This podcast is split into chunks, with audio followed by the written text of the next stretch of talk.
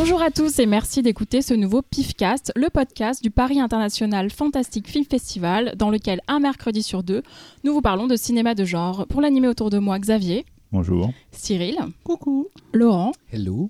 Et aujourd'hui, nous sommes heureux de recevoir Gérald Duchossois. Bonsoir. Responsable de Cannes Classique. Alors, Gérald, tu es un auditeur du PIFcast, mais on va quand même t'expliquer comment ça se passe.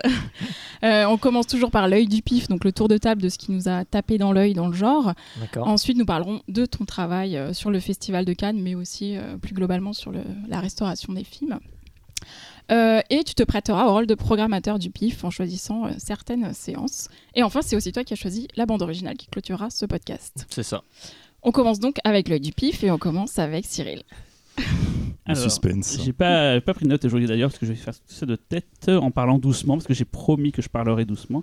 Je vais parler d'un film que je cherche à voir depuis un petit moment que malheureusement chaque fois que je le regardais au bout d'un quart d'heure ça me saoulait, j'arrêtais plein de fois et j'ai enfin continué et, et vous allez voir à mon avis ce film qui s'appelle Speed Racer des frères des sœurs Wachowski. Enfin c'était les frères Wachowski à l'époque mais c'est les sœurs Wachowski maintenant.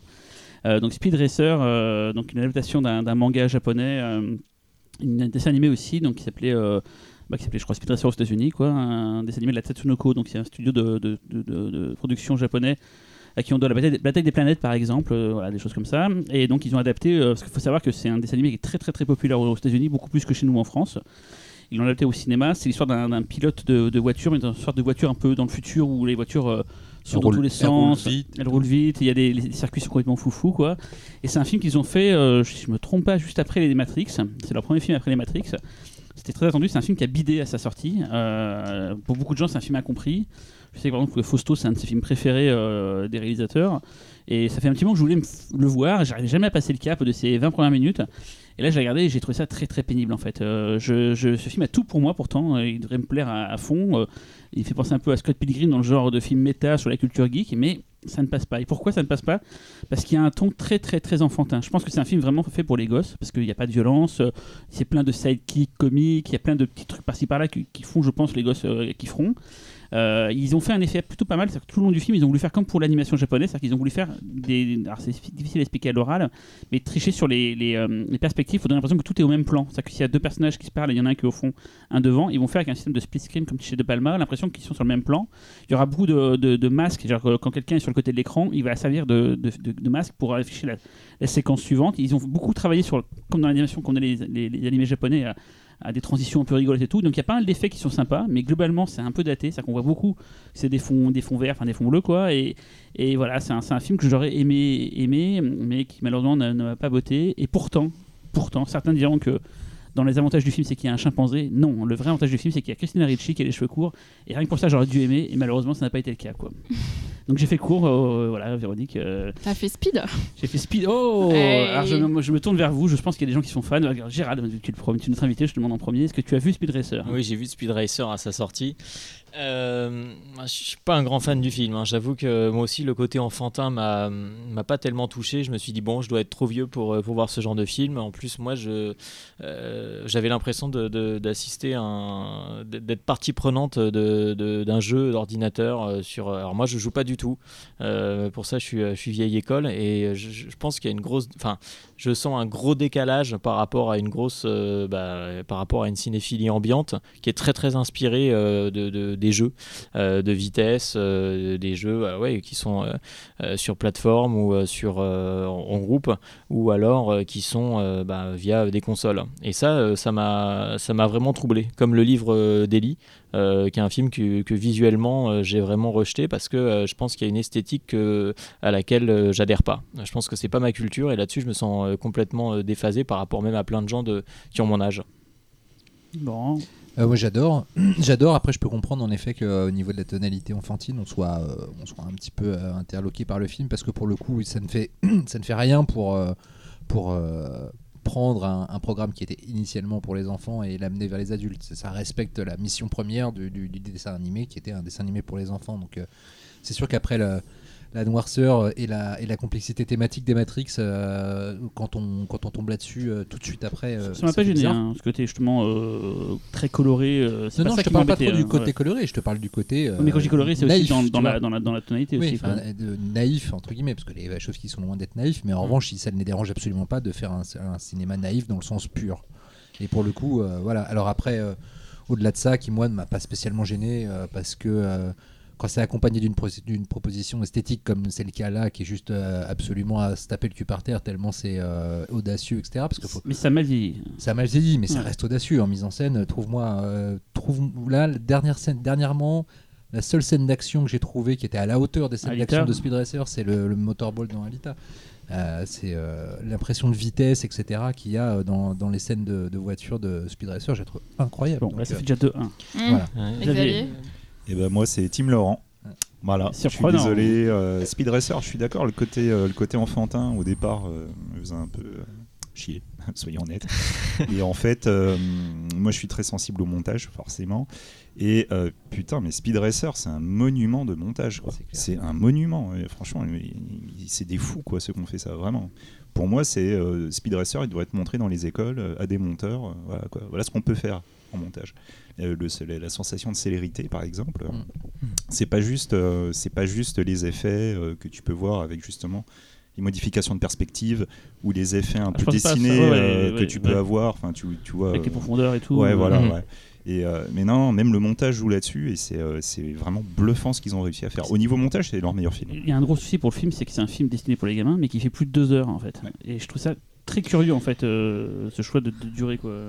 C'est c'est un film de fan aussi, donc euh, tu as un côté, euh, je veux faire euh, beaucoup, peut-être même trop, mais Mhm. c'est un film de fan. Mais ça sent. Scott Pilgrim m'avait pas gêné du tout. Et je sais que plein, plein de gens c'est l'overdose, c'est vraiment il y en a trop. Et Scott Pilgrim, je trouve ça parfait. Alors que pourtant je sais que ça peut rebuter. Et là je me suis dit mais c'est bizarre, ce film Ouais, me parle normalement et je le déteste en fait. C'est parce, que- c'est parce que Pilgrim, je pense que ça te parle plus euh, au- dans le cœur, dans les thématiques. Je veux dire, il y a les thématiques de Speed Racer, c'est quoi? C'est il faut être brave, euh, vivre la justice. Enfin, tu vois, il y a pas. c'est- Tandis que dans Scott Pilgrim, euh, c'est sûr que tu as quelque chose qui parle plus profondément à l'humain, à quand on a été Ouais. ado, quand on a eu des crushs, etc. Donc euh, forcément, c'est. Moi, je pense, je pense exactement comme Gérald, c'est-à-dire que je pense que je suis pas du tout euh, le public. euh, euh, ouais, Au-delà de toutes les qualités techniques euh, du film, euh, je rentre pas du tout dedans, il y a rien qui me touche. euh, donc euh, voilà. Est-ce que les enfants de 10 ans iraient voir ça aujourd'hui? Moi, c'est ça que je me demande. Euh, Ils y sont déjà pas allés à l'époque. Ah oui, c'est vrai. oui, c'est ça. Et c'est ça qui est, c'est ça qui est le plus inquiétant. Alors, est-ce que ça, après c'est un problème marketing de cible, euh, ou alors est-ce que euh, ça veut dire qu'ils sont pas sensibles à, à l'œuvre? Ouais, Je pense que tu mets à peu près n'importe quel enfant de 10 ans d'aujourd'hui devant le film, il Ouais. s'éclate. Ils s'éclatent. Parce que justement, ils étaient en avance sur le langage cinématographique. Enfin, ils ont, ils ont euh, avec Matrix, ils ont quand même pas créé un langage cinématographique parce qu'ils ont tout pompé à d'autres. ouais, Mais en revanche, ils l'ont, ils Ouais. l'ont digéré et ils l'ont imposé dans le, la, dans le, le- la pop culture mondiale comme Mm. personne n'avait fait Bah, avant eux. tous les films vois. derrière qui ont, qui ont reproduit Voilà. du Matrix, on Ouais, a- ça, alors que Speed Racer. euh, Par contre, moi j'ai adoré Jupiter Ascending. Oui, Euh, et qui pourtant est ah, très naïf, génial. dans le même niveau Ouais. de naïveté et Oui, de, alors et c'est vrai. et de Ouais. pureté euh, émotionnelle. Moi, j'aime bien Cloud Atlas de ce qu'ils ont fait récemment. J'adore. euh, C'est génial. C'est génial, mais mm. putain, c'est je suis un, un peu trop, un peu trop bizarre les couleurs, les machins et tout. euh. Xavier? Oula, alors. euh, Ah, il nous sort son petit papier plié en quatre. Non, c'était soit un- pas un choix heureux, soit c'était très euh, boiled. Parce que moi, c'est pas du tout dans le même registre, hein, je tiens à Ouais, te le dire. Danny Boyle, c'est ça Tu me parlais de Non, pas trop, non, Ah. non. Moi, je vais vous parler de la sensation mexicaine de 2016, un film qui Mais tu l'as déjà fait la dernière fois, celui-là? beaucoup en festival. Et, euh, et qui est un film assez particulier. La région sauvage. Sorti chez Blackout euh, en Blu-ray, excellent éditeur. Ouais, d'ailleurs. excellent éditeur. ouais. Voilà, et il s'agit de We Are the Flesh. Ah, Ah ouais, Ah. Mmh, c'est- c'est ce super. film. je n'ai toujours pas vu. Alors, donc, comme vous aurez compris, c'est un film euh, qui tranche beaucoup euh, dans les avis. C'est très particulier. voilà.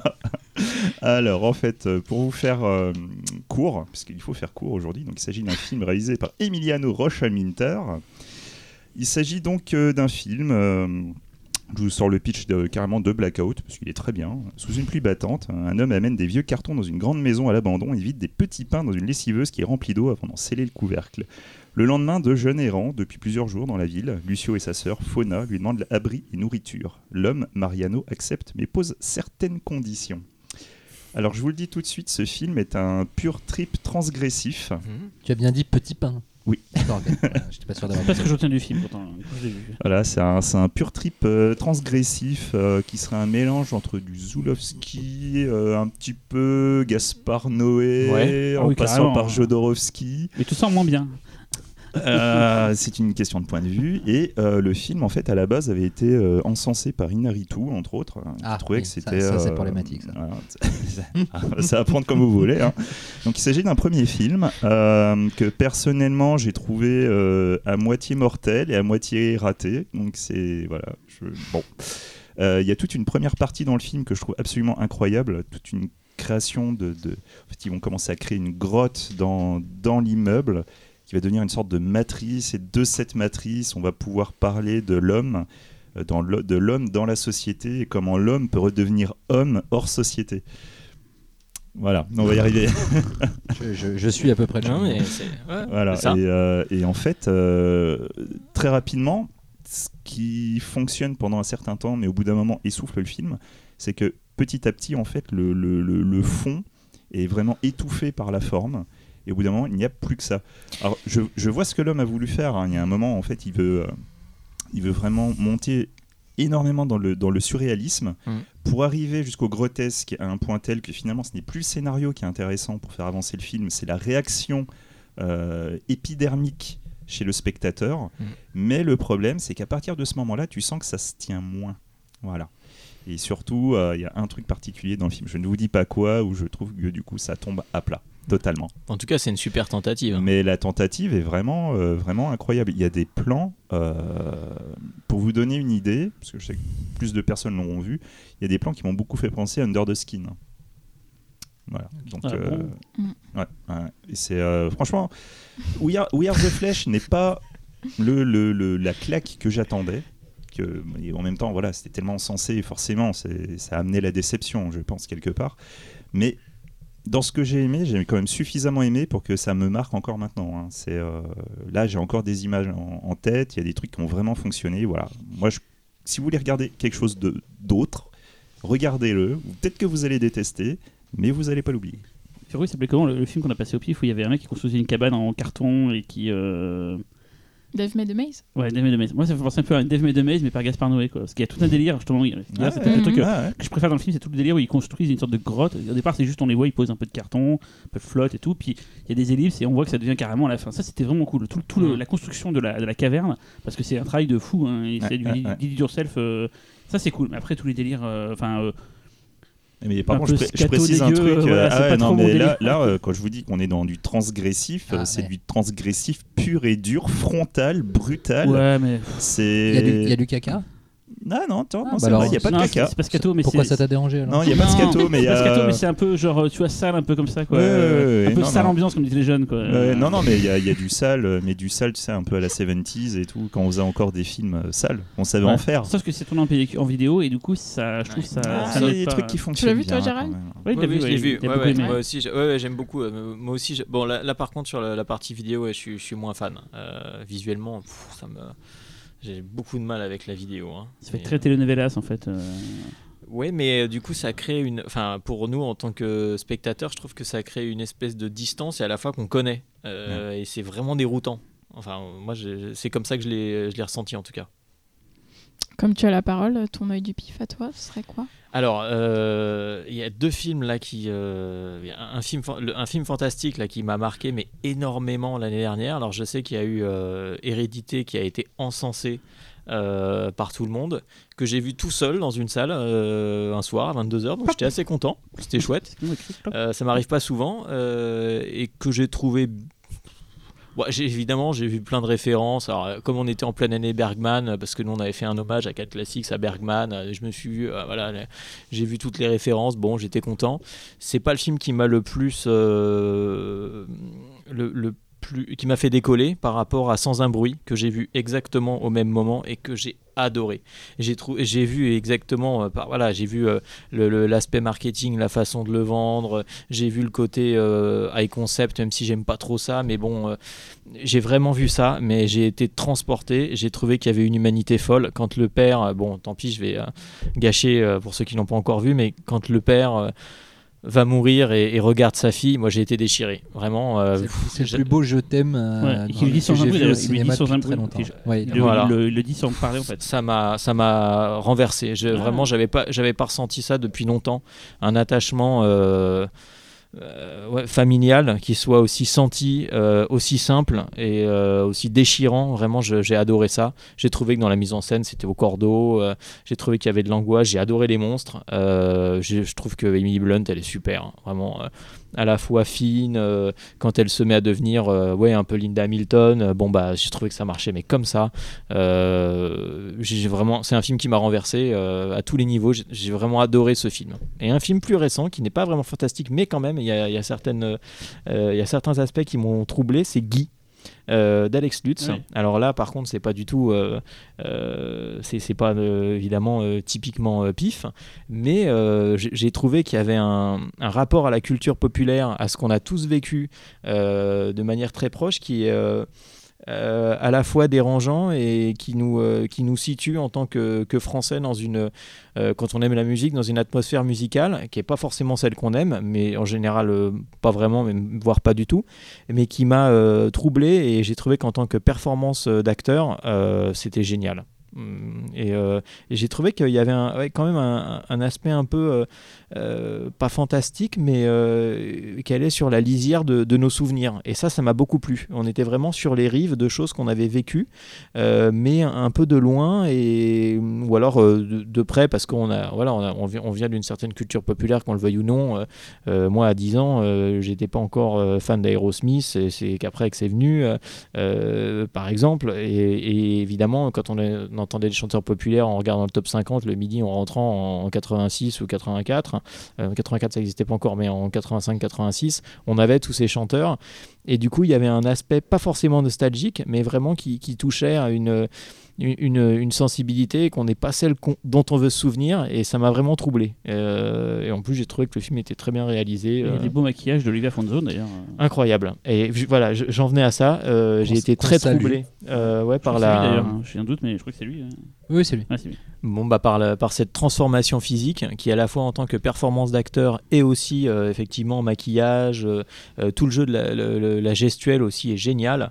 Euh, j'ai j'ai été vraiment très très impressionné. Mais bon, sans un euh, pour revenir au fantastique, c'est vraiment mon film de l'année dernière euh, qui m'a renversé. Euh, J'avais pas, j'avais pas ressenti ça de- depuis longtemps. Bah, on a déjà parlé, je crois, sans un brûlant ici, non oui, oui, vous en aviez parlé. Ouais. euh, Et ceux qui ne savent pas, le film a eu le label claquage de beignet, hein, d'ailleurs, euh, sachez-le. hein. Non, c'est vrai. hein. C'est toi, important de le hein. repréciser. Oui. euh, De toi seulement. Non, non, mais je fais autorité du coup. euh, si, Mm, je, je- ouais, non, ok.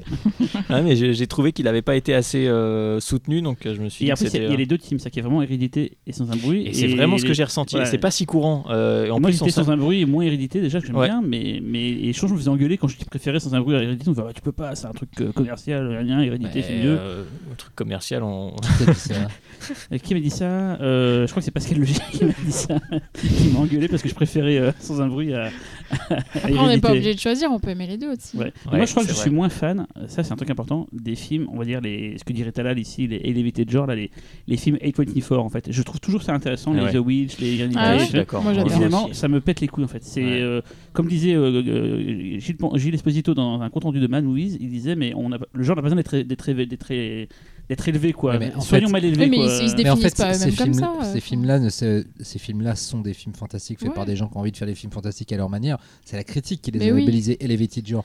Mais des films de genre avec euh, des envies autorisantes, etc. Ça a toujours Oui, existé. Crois-moi que Hérédité, Possession, c'est du euh, Elevated genre. oui, mais ça- c'est- Hérédité, c'est quand même présent. pas un truc accessible, euh, pas plus accessible que euh, Sans un bruit pour quelqu'un qui n'aime pas le fantastique de base. vrai, mais. Ouais, ouais. 24, je trouve qu'il y a vraiment, ils ont ce truc-là de ces films-là, et je, Eh bah, moi je veux bien, hein, trouve des, bien, chefs-d'œuvre du mais ça niveau de- m'intéresse moins. Des chefs-d'œuvre du niveau de The Witch ou Ouais. Ghost Story, pas de problème, je m'en Je balance. Ghost Story, j'aime bien, mais, je préfère un, beaucoup plus. Non, mais je, je préfère un truc comme euh, a dit, a dit Gérald à l'instant, je je préfère un film ouvertement fantastique. Ouais, moi, je vois trop l'intellectualité et ça voilà. me, ça, ça, ça me, Désolé, ça me hein. dérange. Ah non, mais c'est pas un problème. Moi j'adore les deux. Tu vois ce que je veux dire? J'aime autant un film purement fantastique. Mais ils sont tous Qui- fantastiques. Enfin, je veux dire, il n'y a pas de doute dans Hérédité ou Non, dans mais- The Witch. Non, il n'y a pas de doute là. C'est plus frontalement fantastique dans un film comme Sans un bruit. Plus facile à comprendre, tu veux dire? Je voulais pas aller à ce niveau-là, mais pourquoi pas. Bon, je sens que- je sens qu'on Euh, Xavier là, il dit rien, et il bouillonne. Qu'est-ce qu'il y a, Xavier? Vas-y. Ouais, tu as dit de faire court, hein. moi je dis rien. Oh. C'est bien, tais-toi. Allez, à toi, Laurent. Oh la bitch. Papa. Euh, alors moi, je, selon le jour euh, où vous écoutez euh, ce podcast ou alors de sa diffusion, bref de sa mise en ligne, c'est un film soit qui vient de sortir, soit qui va sortir, qui s'appelle Captive State de Rupert Wyatt. Qui est un film de non pas d'invasion extraterrestre, puisque quand le film débute, euh, les extraterrestres ont déjà pris possession de la planète et dirigent euh, tous les gouvernements euh, de tous les pays du monde. Le film se passe à Chicago, donc là forcément on va s'intéresser à, une Amérique occupée entre guillemets. Mais non seulement ils en ont pris possession, mais toute une frange de la population et, la classe politique collaborent avec les extraterrestres puisqu'ils ont apporté la paix sur Terre. Ils ont fait baisser le chômage, ils ont amélioré les, on va dire les, cultures, etc. Euh, Il y a moins de problèmes climatiques, donc euh, donc a priori tout va bien pour le meilleur des mondes, sauf que dans dans, dans Captive State, une, une cellule de résistance euh, lutte contre l'envahisseur, euh, comme euh, comme euh, comme le village d'Astérix, et, euh, et multiplie les attentats, etc. Et le film donc va on va suivre une, euh, une action de ce groupe de résistants. On va suivre l'action de, de la police qui essaye de les traquer, euh, plus d'autres petites choses. Euh, donc si ça vous rappelle un petit peu le principe de la bataille d'Alger de Gilles Pontecorvo, c'est Mhm. normal, puisque Captive State, en gros, c'est un mélange entre la bataille d'Alger et, euh, et l'armée des ombres, et, et l'armée des ombres, pardon. Euh, oui, alors forcément on pense à V, mais c'est plutôt voilà, c'est plutôt du Melville rencontre Pontecorvo avec des aliens. Et quand je vous dis ça, c'est vraiment le cas. C'est-à-dire que c'est un film d'une rigueur narrative, d'une sécheresse, qui est euh, un vrai hommage à Melville et à Pontecorvo, euh, avec euh, en plus euh, une autre couche par en dessous que je ne vous révélerai pas, mais qui amène une, émotion qu'on détecte en fait beaucoup plus quand on revoit le film, parce que je l'ai vu deux fois en, projet de presse. Et, ce qui permet de souligner l'excellence de l'interprétation de John Goodman qui joue le flic qui est lancé après les, après les résistants et euh, qui livre une performance hallucinante d'intériorité. C'est Lino Ventura euh, ressuscité. Vraiment. Euh, et euh, voilà, donc euh, Rupert Wyatt, c'est pas n'importe qui, puisqu'il s'est distingué avec La planète des singes, euh, Les Origines, le, film qui a relancé la franchise, qui était déjà excellent. Euh, je l'avais déjà repéré à l'époque de son euh, premier long métrage qui s'appelait The Escapist, euh, c'est-à-dire en français euh, Évasion Ultime, je crois, Ultime Évasion, donc un titre à la con, avec euh, Brian Cox euh, et euh, le frère Fins, Ralph, je crois. Enfin bref, excellent film de prison et d'évasion de prison, scénario au cordeau. et, en fait, je constate vraiment que Rupert Wyatt, je pense que c'est un des réalisateurs entre guillemets populaires les plus exigeants en, en activité actuellement parce que le mec, je pense qu'il fera pas un film tant que le scénar est pas parfait. Il a, il a, il a, il a quitté plusieurs gros jobs. euh, comme euh, Star Trek. Bon, non, du coup, je l'ai interviewé il y a pas très longtemps, qui m'a dit que Star Trek, en fait, il, a été, euh, approché, mais il n'a pas été retenu par le studio. En revanche, il a quitté Gambit, il a quitté Halo, il a quitté aussi un, autre gros truc, un Green Lantern. Euh, parce qu'il sentait que les conditions n'étaient pas réunies pour faire les films euh, qu'il avait envie de faire. Donc voilà, c'est un mec qui fait pas de compromis malgré qu'il arrive quand même à exister à Hollywood. Et du coup, qui fait peu de films. Il a aussi fait d'ailleurs la série L'Exorciste, la première saison. Euh, mais je pense que je pense que c'est un futur très grand avec des références au cinéma classique qu'il arrive à, revitaliser à travers une vision plus contemporaine, mais toujours très exigeante. Et ça donne voilà Captive State qui est un petit bijou. Euh, bon, on termine avec moi, n'est-ce pas? Bah oui, vas-y, parle. Ouh là là, mais je tu l'ai fais énervé. court, hein. tu fais court. hein. C'est bien où tu l'as vu. hein. T'as trois minutes. Allez. Oh bah, aucun problème si vous me coupez pas la parole. Euh, du coup, moi, pour une fois, j'ai Voilà, vu c'est fini. un Merci. film Putain, récent. C'était super bien. J'ai vu un film récent, c'est Colossal de Nacho Vigalondo. Euh, 2016. Euh, en fait, c'était, comme dirait euh, Talal, qu'on cite beaucoup parce qu'il n'est pas là, c'était sur ma shame list, n'est-ce pas? J'adore ce réalisateur, euh, j'adore Time Crimes, j'adore Extraterrestre qu'on avait passé lors de la première édition du PIF, qui est vraiment un excellent film. Euh, et donc là, c'est un film, euh, donc c'est une copro euh, Espagne, Canada, USA, euh, Corée du Sud. Donc euh, voilà. Euh, et donc il y a un casting international avec Anna Tawai et Jason Sudeikis. Euh, donc euh, le pitch rapidement, c'est euh, donc Anna Tawai joue Gloria euh, qui se fait larguer par son petit ami à cause de ses problèmes, donc ses problèmes d'alcool à elle et du fait qu'elle soit au chômage. Elle décide de retourner dans sa ville natale et là elle retombe sur un ami d'enfance, Oscar. Et elle passe la nuit à la soirée en fait au, bar où il travaille. elle, boit beaucoup et le lendemain matin, elle découvre que la ville de Séoul a été attaquée par un monstre géant, donc en mode kaiju, qu'on aime bien ici, n'est-ce pas? Euh, Et en fait, euh, alors je vais pas rentrer exactement de comment ça se passe, mais elle découvre que c'est elle qui contrôle ce monstre. Donc c'est elle, euh, c'est elle qui reproduit les, gestes euh, dans sa ville natale et ce monstre fait exactement à une heure dite exactement ce qui se passe. il se passe la même chose à Séoul. Enfin, je sais pas si c'est clair, mais bref. Et j'ai vraiment trouvé ce, scénario mais brillant quoi. Enfin, déjà euh, le film en soi, à part les attaques de la de la bête euh, qui demande un peu de moyens, il, est fait avec quand même pas grand chose. Mais ça, ça tient vraiment sur le, génie de l'écriture en fait et euh, de, ces personnages qui sont quand même hyper inattendus. Déjà le postulat de départ de- de- d'une comédienne, enfin d'une- d'un personnage qui est alcoolique euh, et euh, enfin pas du tout glorieux, qui fait rien pour trouver du travail, etc. Donc on part, elle part pas gagnante dans nos cœurs. Et en fait, euh, c'est hyper intéressant. C'est cette, cette, alors si parce que toi si, tu es amoureux d'elle. Mais- voilà, non mais oui, elle est géniale. Moi-même j'étais amoureuse d'elle. Mais euh, mais du coup ça parle d'empowerment. Euh, on a on en a beaucoup parlé très récemment. Je trouve que ce film-là il était déjà en avance sur euh, ce qu'on peut raconter de l'empowerment en général, hein, pas forcément féminin d'ailleurs, puisque c'est quelqu'un qui se fait manipuler par tout le monde, d'abord par ses addictions, euh, puis par les hommes en fait euh, qu'elle va croiser et qui veulent de toute façon exercer un pouvoir sur elle. T'as même un passage, c'est carrément euh, sur les relations toxiques. euh, Exactement. Ouais, Ah, qui, est assez, assez qui est assez intéressant, dur hein, et qu'on voit Ah ouais, pas si souvent, Ouais, ça, ouais. surtout dans un film commercial. hein. Euh, c'est pas du tout, enfin c'est c'est un film d'auteur, Mm. mais c'est pas un film d'auteur entre quatre murs quoi. Ouais. Et ils arrivent à dépasser ça euh, et c'est assez fort. Et elle manipule euh, ces, euh, ces monstres et ça c'est assez génial parce qu'elle est et elle elle va manipuler mais sans sans le vouloir et quand elle commence à se rendre compte, elle se rend compte de la. euh, Mais du, du pouvoir qu'elle a, mais qu'est-ce qu'elle en fait à partir du exactement. moment a Qu'est-ce ce qu'on fait de son pouvoir quoi. Donc euh, voilà. Donc euh, j'ai vraiment adoré. je pense que vous aussi. Ah bah oui, oui, oui, carrément. Claquage de beignets. Ouais. Là on Ah ouais, peut donner le label.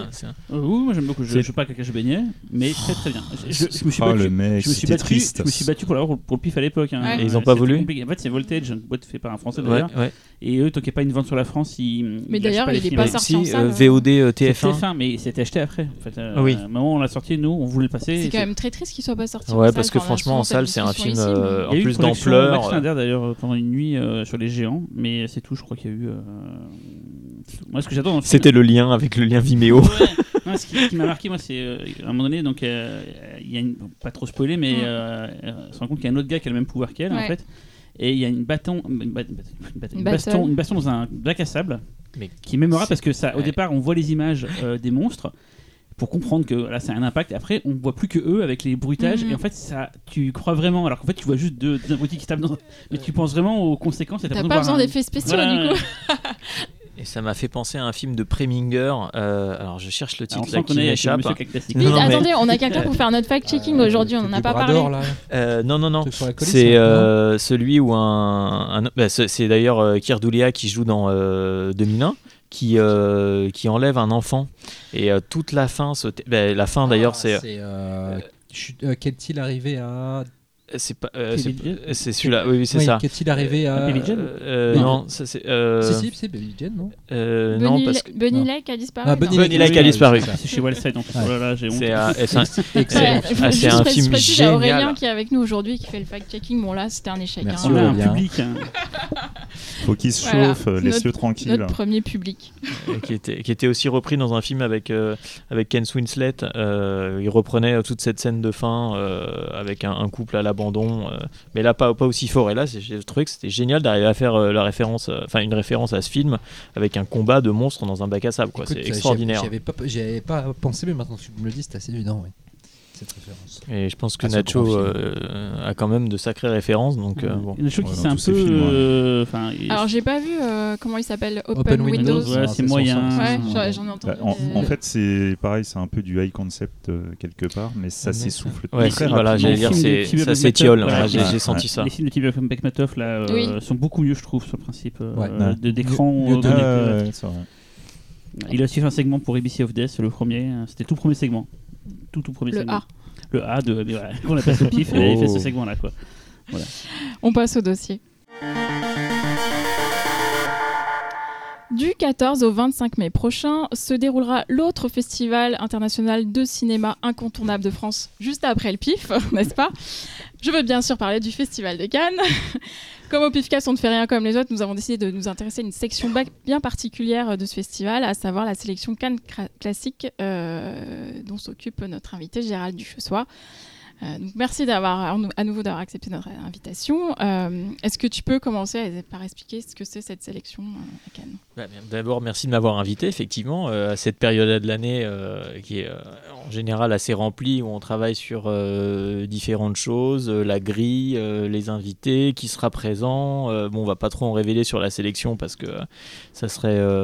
Tu tu ton boulot Garder ton job Alors, la sélection a été bon est toujours assez euh, acrobatique, euh, bon euh, comme toute sélection, mais je pense que Cyril pourrait en, témoigner de la même façon. Et on a beau travailler sur du film de patrimoine, en fait les choses ne sont jamais aussi simples qu'on le souhaiterait. Parce qu'il faut expliquer qu'au sein du Festival de Cannes, peut-être ceux qui ne savent pas, donc il y a des sélections officielles avec des, que des avant-premières, mais Alors, euh, nous on fait partie à Cannes Classics, on fait partie de la sélection officielle. Mais oui, mais c'est pas des films récents que vous passez. Alors, on passe des films de patrimoine. Alors, en fait, c'est ça. On passe euh, des films de patrimoine et on passe aussi des documentaires euh, qui ont trait à l'histoire du cinéma. Voilà. Donc, en moyenne, euh, 25 films de, qui sont restaurés en première mondiale de restauration. Donc, même si ça peut paraître un peu étrange euh, de dire ça, ça veut dire que ce sont des films qui, pour l'instant, euh, n'ont pas été euh, vus, restaurés ailleurs, dans, l'immédiat, ou tout du moins depuis, depuis très longtemps. Et aussi, on a cette partie documentaire sur le cinéma qui nous passionne. Et donc, je travaille avec Thierry Frémaux, qui est le délégué général du Festival de Cannes.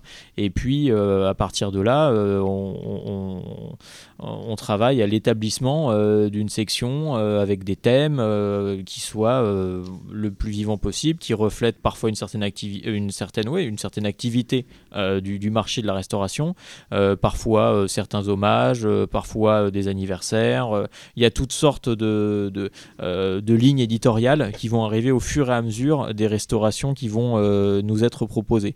Parce qu'en fait, on fonctionne exactement sur le même principe que bah, le reste de la sélection officielle, c'est-à-dire que ce sont des films qui nous sont proposés, qui sont en cours de restauration pour la la majorité, la très grande majorité, comme les documentaires sur le cinéma qui sont en général euh, euh, en production, en montage euh, lorsqu'on les, reçoit, donc qui sont des copies de travail. Et euh, les- pour, pour les films, ils sont en cours de restauration. Donc en fait, on a euh, des entités de toutes sortes qui vont nous contacter. Donc on va avoir euh, bah, des, des ayants droit, des producteurs, euh, des distributeurs, Des euh, fondations, des cinémathèques, Ouais. des archives, parfois des indépendants, les, les enfants, oui, les, quand je dis les ayants droit, ça peut être les enfants d'un réalisateur, ça peut être une fondation, il y, y a vraiment toutes sortes d'entités qui nous contactent. On est à ce niveau-là, il n'y a pas de, euh, il y a pas de règles. Vraiment, il n'y a pas de règles. Et peut-être pour prendre un exemple précis d'un film qui est passé chez vous, euh, et on pourrait expliquer comment tu l'as passé. Par exemple, c'est Ikari XB1, XB1 par exemple, Mm. un film euh, de, de- de SF tchèque. On a parlé dans le podcast. Voilà. Et du coup, bah, il est passé. C'était un coup de cœur. ça pourrait du coup être servir de, de point d'explication pour peut-être décrire comment ça se passe, comment on te propose ça, comment les différentes étapes. euh, Oui, alors euh, dans ce cas-là, euh, c'est le, ce sont les euh, le NFA, donc Soundtrack le, check. le- voilà, qui euh, qui va nous contacter et euh, qui va euh, très simplement, au début c'est c'est tout simple, hein, c'est il nous envoie un mail en nous disant on a tel film à proposer. À partir de là, moi je commence à discuter avec eux pour savoir euh, bah, euh, quel type de film, euh, quel film, parce que on, a tous les cas de figure. Parfois, on reçoit des listes entières, donc euh, on a euh, 25 films qui nous sont proposés. Mais 25 films, ça veut dire quoi? Ça veut dire est-ce que quel film est en cours de restauration? Quel film pourrait être montré en première mondiale de restauration? Euh, Quel film euh, euh, est- pourrait être prêt pour Cannes Donc il y a de multiples questions qui se posent. Euh, euh, à partir de là, euh, on, on. Donc moi, je leur dis bah, quelle est vous votre priorité? Qu'est-ce qui pourrait être prêt pour Cannes? Et quels sont les films qui sont bah, qui, vous tiennent à cœur? Parce qu'il y a aussi ça, il faut que les films soient accompagnés, qu'ils soient soutenus et que, ceux qui nous les, proposent aient envie aussi de, soutenir ces films. Comme nous, après, on aura envie de les programmer. Donc c'est une rencontre qui se fait et souvent il y a des accords qui sont assez euh, inexplicables, mais qui se passent avec les, les, entités et les contacts euh, qu'on a avec, euh, bah oui, euh, bah, ça peut être un vendeur, ça peut être un représentant, un directeur de cinémathèque. C'est assez étrange la façon dont ça peut se passer. Et donc pour Icar XB1, bah, c'est euh, à l'époque, euh, ça devait être euh, alors c'est un, oui, c'est un, ancien vendeur du coup de la, de la, de- des archives parce qu'ils ont, ils ont une petite équipe de vendeurs qui nous a contactés en nous proposant, en nous proposant le film. Donc à partir de là, moi ce que je fais toujours, c'est que je demande un DVD du film, qu'il soit connu ou pas, pour bah, déjà le, le, revoir, pour se le remettre en tête. Et puis à partir de, de là, quand on trouve les, fi- enfin non, tout, tout pour tous les films de toute façon. C'est-à-dire que première étape, on demande le film, après on va l'inscrire en ligne. Bon, ça c'est l'é- l'étape administrative qui est pas passionnante, mais bon, ça en fait partie. Et puis euh, ensuite, on va euh, demander un extrait de la restauration. Donc, euh, alors ça dépend euh, avec qui on travaille, Euh, mais pour la majeure partie des, films qui nous sont proposés, on va demander un extrait de la restauration. Donc, on va demander une, euh, 5 à 10 minutes de, de films restaurés pour voir ce que ça donne. Parce qu'il y a des restaurations qui sont faites à tous les endroits du monde et tous les toutes les cinématographies, ou tout du moins euh, ceux qui ont les moyens de faire restaurer les films, euh, n'ont pas les mêmes standards. Donc euh, vous pouvez avoir des... alors j'ai pas envie de citer de pays parce que je voudrais pas être méprisant ou, sembler méprisant parce que c'est pas du tout le cas. On a bien conscience que faire restaurer les films pour qu'ils soient vus, pour qu'ils puissent revenir sur le marché aussi, puisque ça veut dire qu'à nouveau, voilà, ils vont être, ils seront en DCP, ils seront nettoyés. Moi, ce que je me dis toujours, c'est que notre œil change. Et ça me paraît difficile de montrer à des adolescents euh, cinéphiles de 15-20 ans ou qui ne soient pas forcément cinéphiles, 25 ans ou même euh, à, des, euh, des gens plus âgés, euh, des films qui sont dans des copies blanchies, abîmées, euh, où euh, on voit plus rien, qui est tourné au rose. J'ai un mal fou à, à me dire que, en tout cas, nous, euh, à notre niveau, euh, c'est le, le rôle de la section. et C'est vraiment pas le cas. Et du coup, hum, il y a un critère technique, je veux dire en tout cas un, un- un stade où, tu, où vous jugez que la restauration n'est pas réussie et, et- et même si le film est intéressant, vous pouvez dire bon bah désolé on va pas le prendre parce que c'est pas à la hauteur de l'exigence? Ça dépend des cas. Euh, pour la majeure partie des films, euh, oui, euh, on, est, on est quand même obligé de, de- d'avoir une, exigence technique pour qu'il y ait une véritable redécouverte et que ça soit magnifié par par la restauration. Alors après, je dis magnifié, ça peut être une restauration 4K euh, qui est faite et qui du coup va peut-être euh, surinterpréter euh, soit les couleurs, soit une, plasticité du film. Et à côté de ça, euh, c'est pas toujours forcément le cas puisque euh, alors euh, bon deux exemples Euh, l'année dernière on a montré on a montré en 2K c'était le seul film qu'on avait restauré en 2K parce qu'il y a différents niveaux de, restauration. Alors là de plus alors on a tous les cas de figure. C'est à dire qu'on nous propose de plus en plus de master HD bon ça c'est- enfin je, je veux pas être méprisant euh, une fois de plus, mais c'est- pas possible. On est à Cannes, euh, on est dans, dans un des plus grands festivals du monde, voire le plus grand. Euh, c'est ce que je vais dire parce que j'y travaille et que Mm. euh, j'en suis fier. c'est un plaisir. Et, et il faut quand même un, un niveau. euh, il, faut, il faut que au niveau où, où- où nous sommes, euh, nous nous devons d'être exigeants parce que on, situe quand même la barre que d'autres vont suivre. Euh, et si on, on se contente de prendre des restaurations qui sont moyennes, qui sont euh, au niveau d'un Blu-ray, euh, demain on sera inondé de restaurations qui seront à un niveau euh, passable. Faut donner le, le là en fait. Faut- Ben, en tout cas, on, aime à le croire. Euh, Je sais, je sais pas si c'est le cas. Je sais que beaucoup de professionnels nous disent qu'effectivement il y a ça. Euh, ils voient un niveau d'exigence quand ils viennent voir les projections à Cannes Classics, qui leur fait dire que waouh, il faut quand même que nous on passe la, euh, on, place la barre haut parce que il y montrant à Cannes des films qui sont à ce niveau-là. du coup, oui, il y a une, y a une véritable exigence. Mais l'exigence, elle vient pas que de nous. C'est-à-dire que le public aujourd'hui. Demande euh, un bon niveau. Moi, quand je vois un match de foot, je suis pas du tout, euh, je regarde pas le foot à la télé, mais bon, euh, ça m'arrive comme tout le monde de voir un tu match de bien foot qui restauré passe quoi. en- Tu veux bien être restauré pendant le. Non, mais Voilà. quand je vois la qualité de l'image, je me dis que quelqu'un qui va voir un film, on peut pas lui montrer une copie qui soit juste passable, quoi. Moi, je voulais juste faire un, un petit point technique euh, Oui, cas, tout, rapide. ouais. euh, voilà. À la base, quand tu as ton film, tu décides de, de- de restaurer un film. Tu vas commencer par la recherche des éléments. Beaucoup de choses vont se jouer. Tu peux potentiellement avoir des, des éléments qui sont tout pourris, vinaigrés, euh, la totale. On parle de, de pellicule. De hein. pellicule, C'est oui, oui, je on précise, parle de pellicule. L'analogique au numérique, on va passer. Ouais, hein. ouais, ouais. On Et, n'est euh, pas encore et- sur les restaurations numériques, ça viendra voilà. bientôt. Mais dans bon, ça vingt viendra, ans, ouais, et ce sera compliqué. mais ça bon. va être- mais bon, enfin, on parlera de ça plus tard Voilà, si on en ça, parle. mais ouais. bon. Et, euh, et donc déjà là, tu as, un trick qui va se faire parce que tu peux aussi très bien trouver, euh, ça peut arriver, des bobines qui n'ont jamais été ouvertes. J'ai déjà vu ça, hein, c'est un truc de fou quoi. Et tu as une qualité mais euh, sublime de base. Donc en fonction de cet élément de base, toi, tu vas devoir faire des devis, savoir euh, à quel point ton élément va devoir être restauré. Et ensuite, bah, d'autres questions vont se poser. Comment tu vas faire ton scan? Si tu fais un scan 2K, si tu fais un scan 4K. Parce que ça, c'est important pour la, la- la- la préservation. Pour le futur, oui, de Voilà. ce qu'on va en faire. Exactement.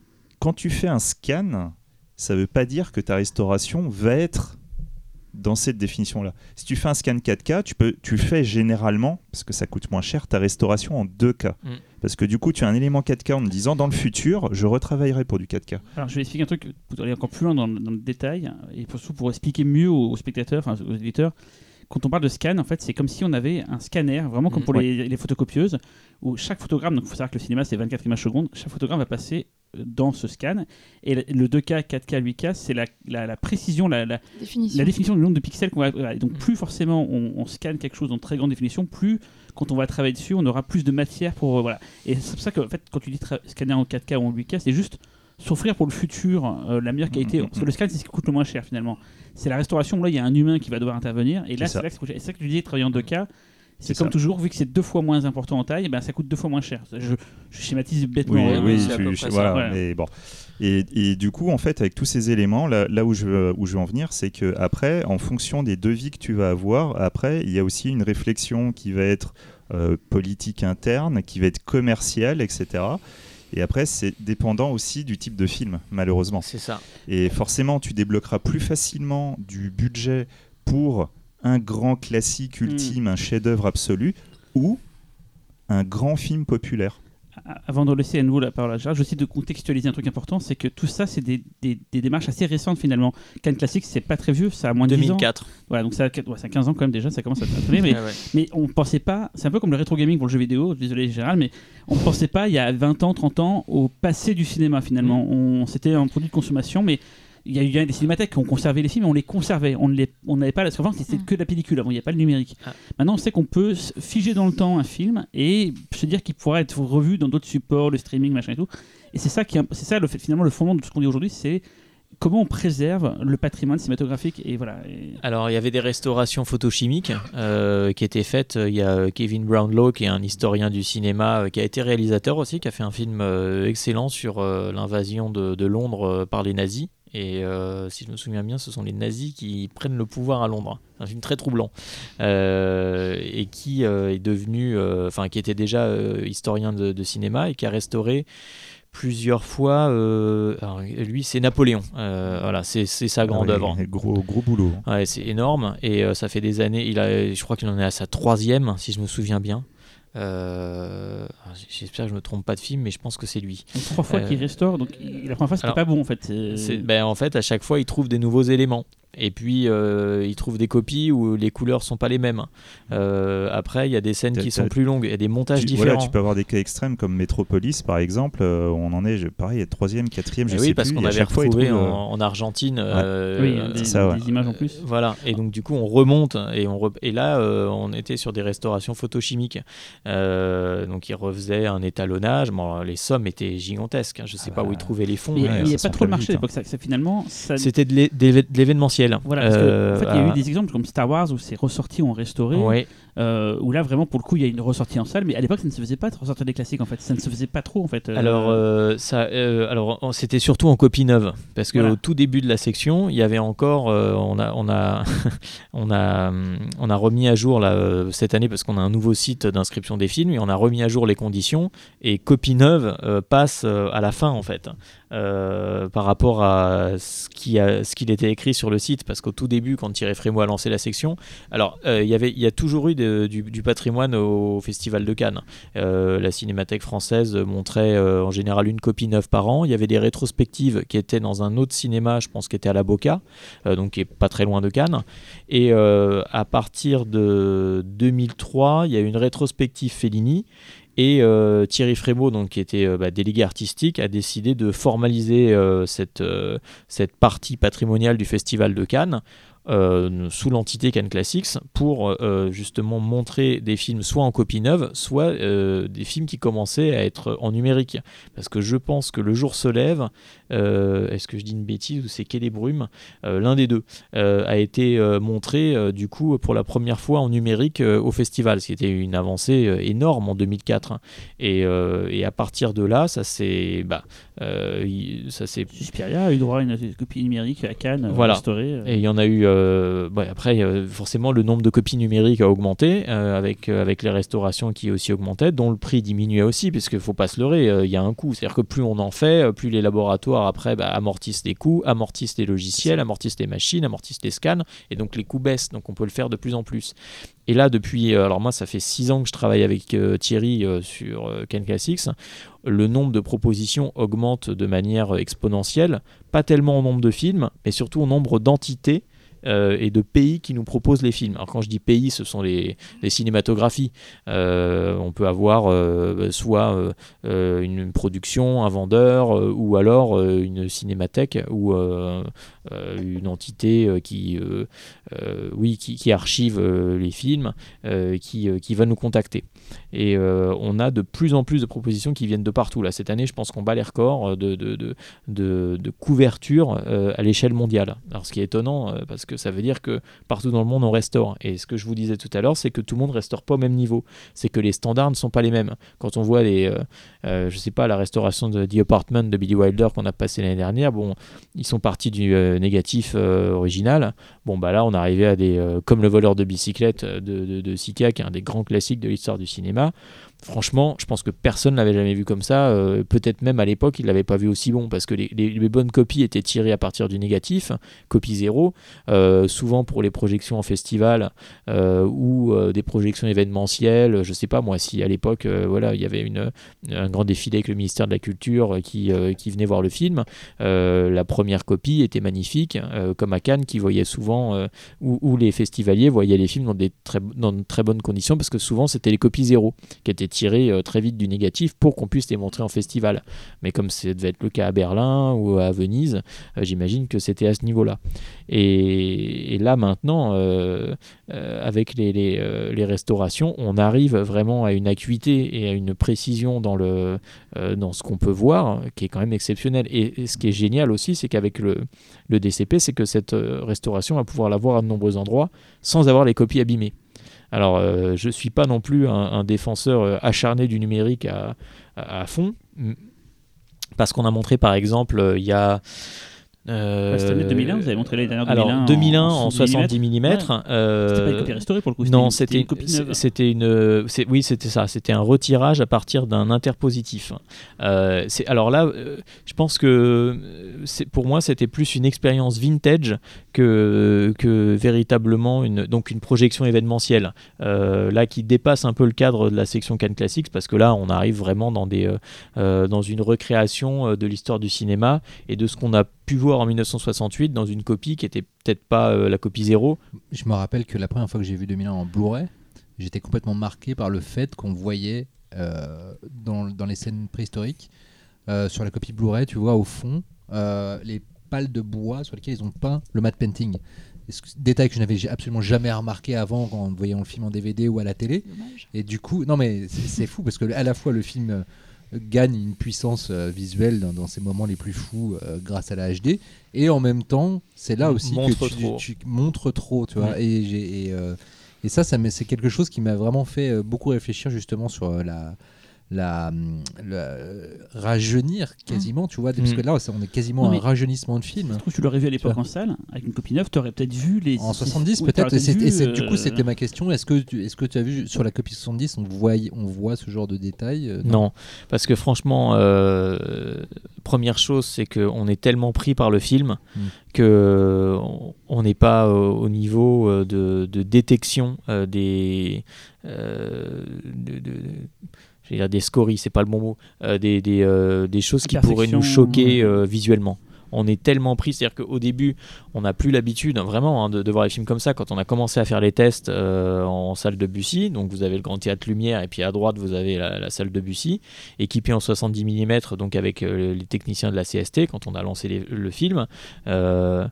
Euh, Franchement, euh, bon, au début, on voit, on voit ça, on dit, bah, ça fait longtemps que j'ai pas vu une copie euh, euh, 70 mm, ça fait bizarre. Et puis, euh, au bout de deux minutes, on est dans le film et tout ça disparaît complètement. Et c'est vraiment une autre expérience parce que je l'ai vu après deux fois en 4K en salle, euh, en restauration 4K pour le coup, puisqu'elle est sortie dans la foulée en salle aussi. euh, donc Warner a aussi fait le travail pour, euh, pour que le film soit vu en 4K euh, dans les salles. Et franchement, c'était extraordinaire, mais à un autre niveau, Mm. pas le même, un Ouais. niveau de précision extraordinaire, une, une beauté, une sensualité froide.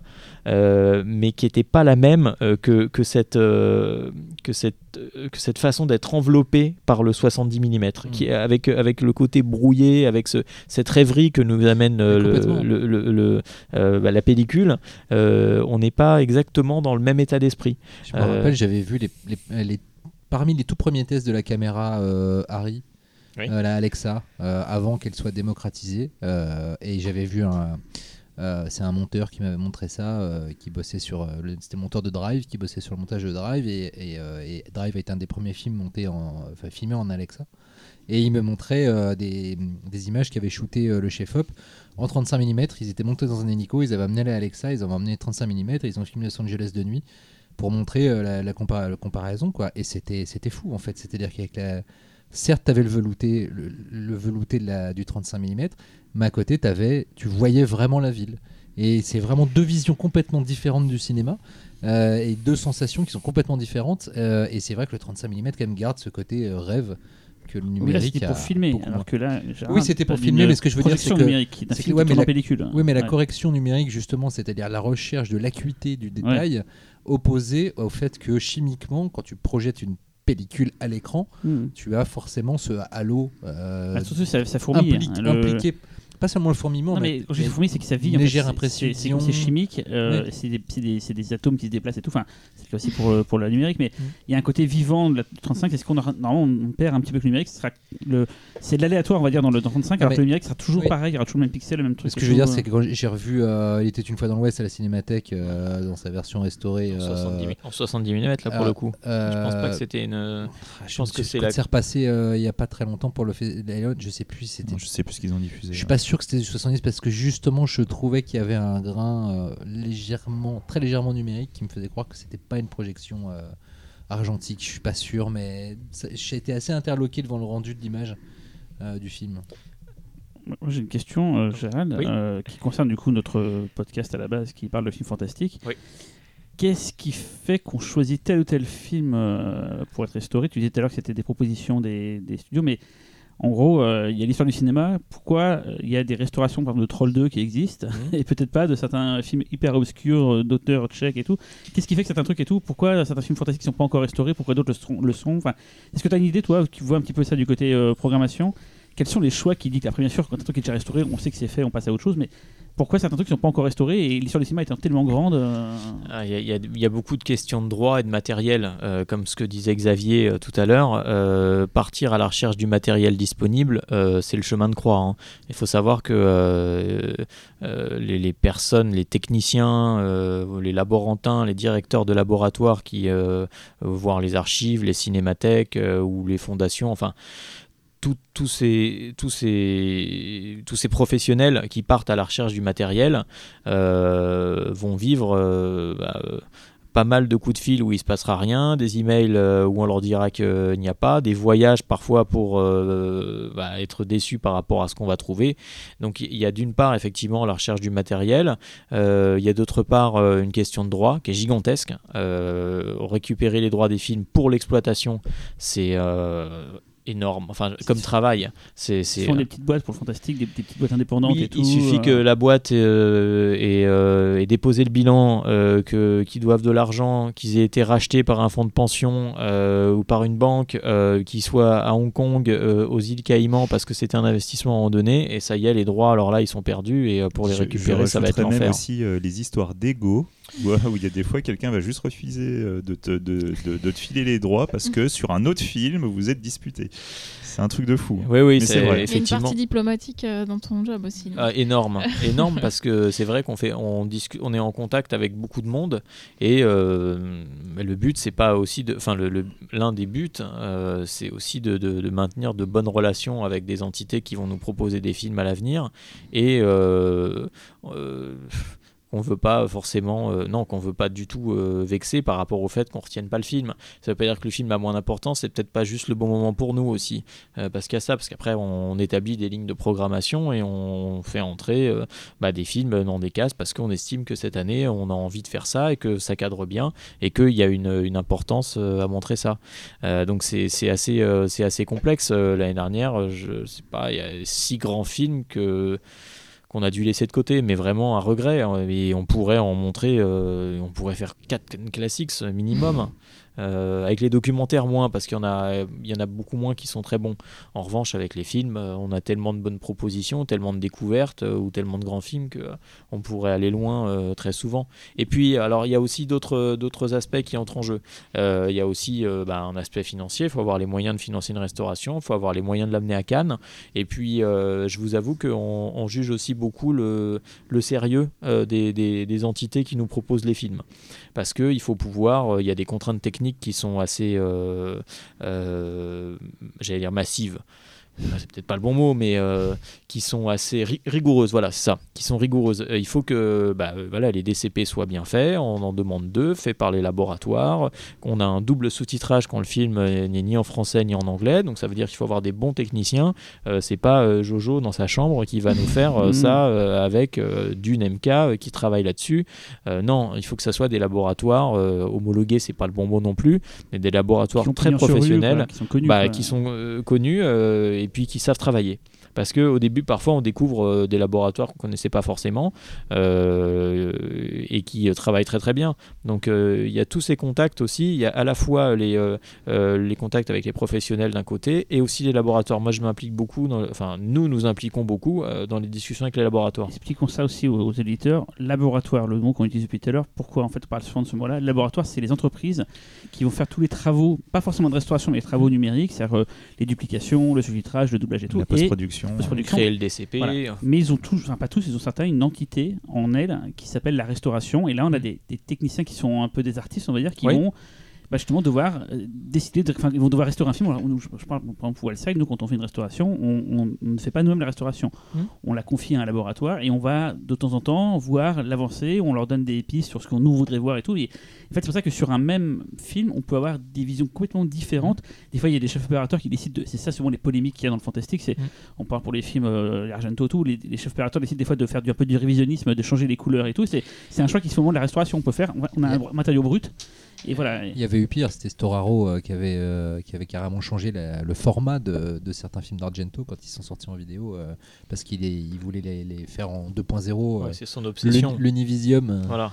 Son, son c'est ça que je veux dire, c'est que- euh, qu'à partir d'une pellicule, on peut avoir vraiment des, des- des- des cas complètement différents parce qu'en fait, le laboratoire, c'est vraiment lui, finalement, in fine, qui va faire la restauration de, de- de ce qu'on parle depuis tout à l'heure. C'est le reste, c'est le laboratoire, c'est des techniciens qui sont formés pour ce métier-là, en fait, et qui ont des, des outils pour pouvoir des fois enlever des cicatrices, des, des- des griffures. euh. Voilà, il y a plusieurs étapes. D'abord, on nettoie le film, ça, si je me trompe pas, Xavier. Ça. ouais. On enlève toutes les poussières. Ça, c'est le plus simple. Je crois que de base, même tout le monde peut faire ça assez facilement. Il y a des logiciels qui vont enlever les poussières, on va dire très facilement. Après, quand c'est des déchirures, euh, euh, des, des, des- des- trucs à recoller, là, c'est par contre un travail de minutie parce que c'est frame par frame, donc enfin, image par Mhm. image qu'il faut le faire.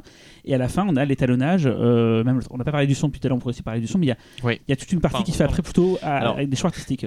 C'est passionnant le son parce que. euh, non, Laurent, tu voulais Non, ajouter quelque juste chose Une petite question justement euh, te- te- technique très rapide sur le, le- le scan et nettoyage. C'est euh, est-ce qu'il y a déjà une, euh, une, euh, une étape de nettoyage de la pellicule avant le scan? Euh, Oui. Physiquement, Ouais. euh, ouais, oui. ouais. Ah ouais, il y a les laborantins qui, euh, qui s'attellent effectivement à avoir la, pellicule euh, la plus dessus, propre possible. Ouais, ouais, ils collent les des chewing-gums. Non, non, Ah mais oui, ça, il a- il peut même il y arriver a que, que tu le fasses à la main aussi. Ouais, ouais. Ouais. Sur des, des pellicules euh, très fragiles, quand Ouais. elles collent un peu, t'as pas le choix, c'est à la main, la personne arrive avec des gants. Et... Ah Elle ouais, intéressante ma question.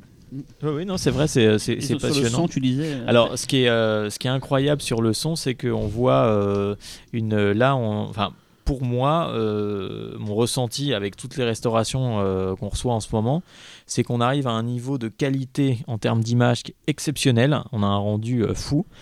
Et le son est un peu en deçà de ce que. Du- du, du fondu avec l'image. Euh, et là, je trouve ça assez troublant. Alors, il y a pas mal de, de restaurations qui se font et des sons qui, euh, du coup, sont, sont refaits, euh, soit pour être en 5.1, voire même en Atmos, ouais. ce qui est assez fou. Après, euh, c'est le choix du, du réalisateur s'il est encore en vie hein, euh, ou des ayants droit. Là-dessus, euh, nous, on va pas à l'encontre de, de, de- de ce qui nous est proposé parce que c'est un choix qui est mené par telle entité, tel réalisateur, tel chef opérateur, euh, tel responsable de restauration. On va pas nous euh, imposer euh, nos règles. Si moi, par exemple, j'avais réalisé un film, euh, je souhaiterais que- rester le plus proche possible de ce qu'il a été à une époque. Ouais.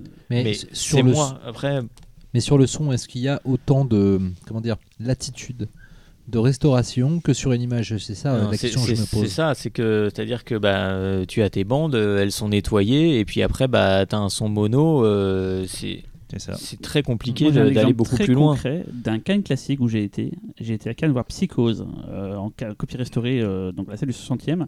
Et Thierry Frémaux, donc ton patron, il est venu nous expliquer pas mal de choses sur la restauration, dont le travail sur le son, Ouais. où ils ont été retrouver une grange à peu près identique à l'endroit où à l'époque ça avait été fait pour retrouver des sons d'ambiance qui avaient été. Enfin, quand ils ont fait les bruitages et tout, il y avait apparemment une certaine ambiance. Ils ont été jusqu'à ce niveau-là. De, pour reconstituer le, le- le- le truc, pour pouvoir refaire des sons, pour pouvoir retravailler le son. euh, Mais là, c'est plus de la restauration, c'est de la réinterprétation. non, c'était pour, coup, le. Je sais plus exactement ce qui, c'était- ce qui avait été dit, mais en gros, c'était l'histoire d'aller retrouver. tec- Il y avait des fois des sons qui avaient disparu, donc pour les retrouver, il y avait des trucs comme ça Mm. qui avaient été. Euh, parce qu'il suffit euh, que ça a été abîmé, pardon. le- Voilà, le- non, mais tu avais eu ça sur Massacre à la tronçonneuse aussi. hein. La dernière restauration, ils ont retravaillé le son. Il y a, il y a plein de sons d'ambiance qu'ils ont rajoutés. À la fin, quand elle est en train de courir, qu'elle prend des, elle se prend branches, des ouais. feuillages et tout, tout ça, ça a été repris. Quoi. Ouais, alors pour, euh, c'est vrai que c'est très troublant un massacre à la tronçonneuse parce qu'on le voit tous euh, de nombreuses fois euh, avec les différentes restaurations qui arrivent. À chaque fois, on a des ressentis différents à la fois par rapport au film, par rapport à l'image qu'on reçoit, par rapport aux souvenirs qu'on en a. Euh, tout se mélange un peu. C'est vraiment très troublant et avec les restaurations, euh, c'est ça qui est, ça qui est assez magique. C'est qu'on replonge euh, dans l'histoire du cinéma d'une manière générale et avec son propre bagage, avec son souvenir de cinéma, on, on va à nouveau euh, être absorbé ou nous absorber les films. Alors ça c'est vraiment très troublant. Bon, il y a- ça c'est pour tous les films qu'on connaît parce qu'il y a une partie effectivement de films qui sont euh, classiques, euh, qu'on passe, on s'appelle Cannes classique, donc il y a une, une grosse partie de films qui sont euh, qui appartiennent à l'histoire du cinéma, c'est évident. Et puis après il y a toute une partie découverte aussi. On aime bien Ikari par exemple dont on parlait au début. Mm. Ça, ça faisait partie des des, des plaisirs qu'on a eu en découvrant un film donc qui nous avait été proposé par les, par les archives. Euh, à partir de là, moi j'ai regardé le film, j'ai trouvé qu'il y avait une ambiance extraordinaire, j'ai adoré la façon dont c'était euh, filmé, euh, toute cette... c'est pas vraiment une rondeur, mais c'est plutôt un côté sphérique qui, est, très très étrange, qui nous... qui nous... Qui, qui nous qui nous fait passer dans l'espace mais sans vraiment y être et c'est plus cauchemardesque qu'autre chose. Enfin bon j'avais eu pas mal de choses qui m'avaient euh, qui m'avait plu. Donc je leur ai demandé un extrait de la restauration comme je fais avec tous les films. Et puis à partir de là euh, quand j'ai vu que bah, ils étaient au niveau euh, après moi la façon dont on travaille ce, sont des, allers-retours avec, Thierry Frémaux. Thierry Frémaux me dit parfois bah, certains films là il y a ça là il y a ça là il y a ça. Ok Thierry c'est le chef. Donc Thierry effectivement bah, est responsable in fine de la programmation. Donc c'est lui qui la signe. Et, après il y a des propositions et des discussions qu'on a autour de certains films avec Et toi, euh, personnellement, quelle est ta, le, on va dire la programmation à Cannes Classique dont tu es le plus euh, fier? Le film euh, voilà, qui, que, que tu as amené là-bas et qui, que tu as poussé peut-être qui... Alors c'est un, un film. euh, alors moi je, je, je viens du même euh, du, du même euh, terreau que vous. hein. Moi je suis fan de, de films fantastiques. j'ai grandi avec avec Starfix. j'ai ensuite je suis passé à Mad Movies quand Starfix s'est arrêté, donc en 90. Euh, je suis abonné à Mad Movies depuis 1990. Bon maintenant je lis quasiment toutes les revues de, de cinéma qui sont sur le marché. Bon, pour le travail et aussi pour le, pour le plaisir, évidemment. Et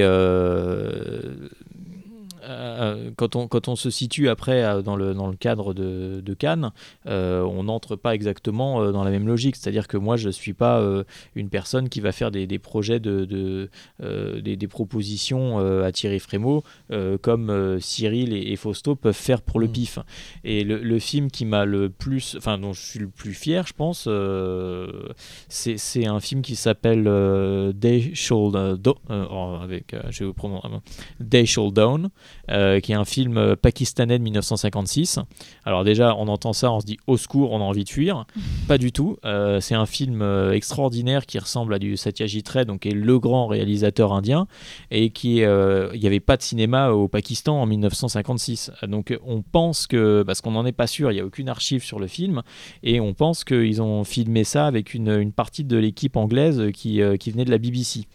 Euh, Il y a des plans extraordinaires en caméra portée. Enfin, c'est quand même un film de 56 qui se passe au Pakistan, euh, qui est sur des, euh, des paysans qui n'arrivent pas à vendre leurs poissons et qui se font arnaquer par le- le- l'espèce de mafieux local, qui est le, type qui en fait les exploite financièrement. Donc c'est un film qui est assez engagé politiquement, euh, qui est d'une émotion folle. Enfin, il y, a- des scènes euh, euh, qui vous déchirent le cœur. C'est un film assez court, hein, qui doit faire 1h40, 1h30, je pense.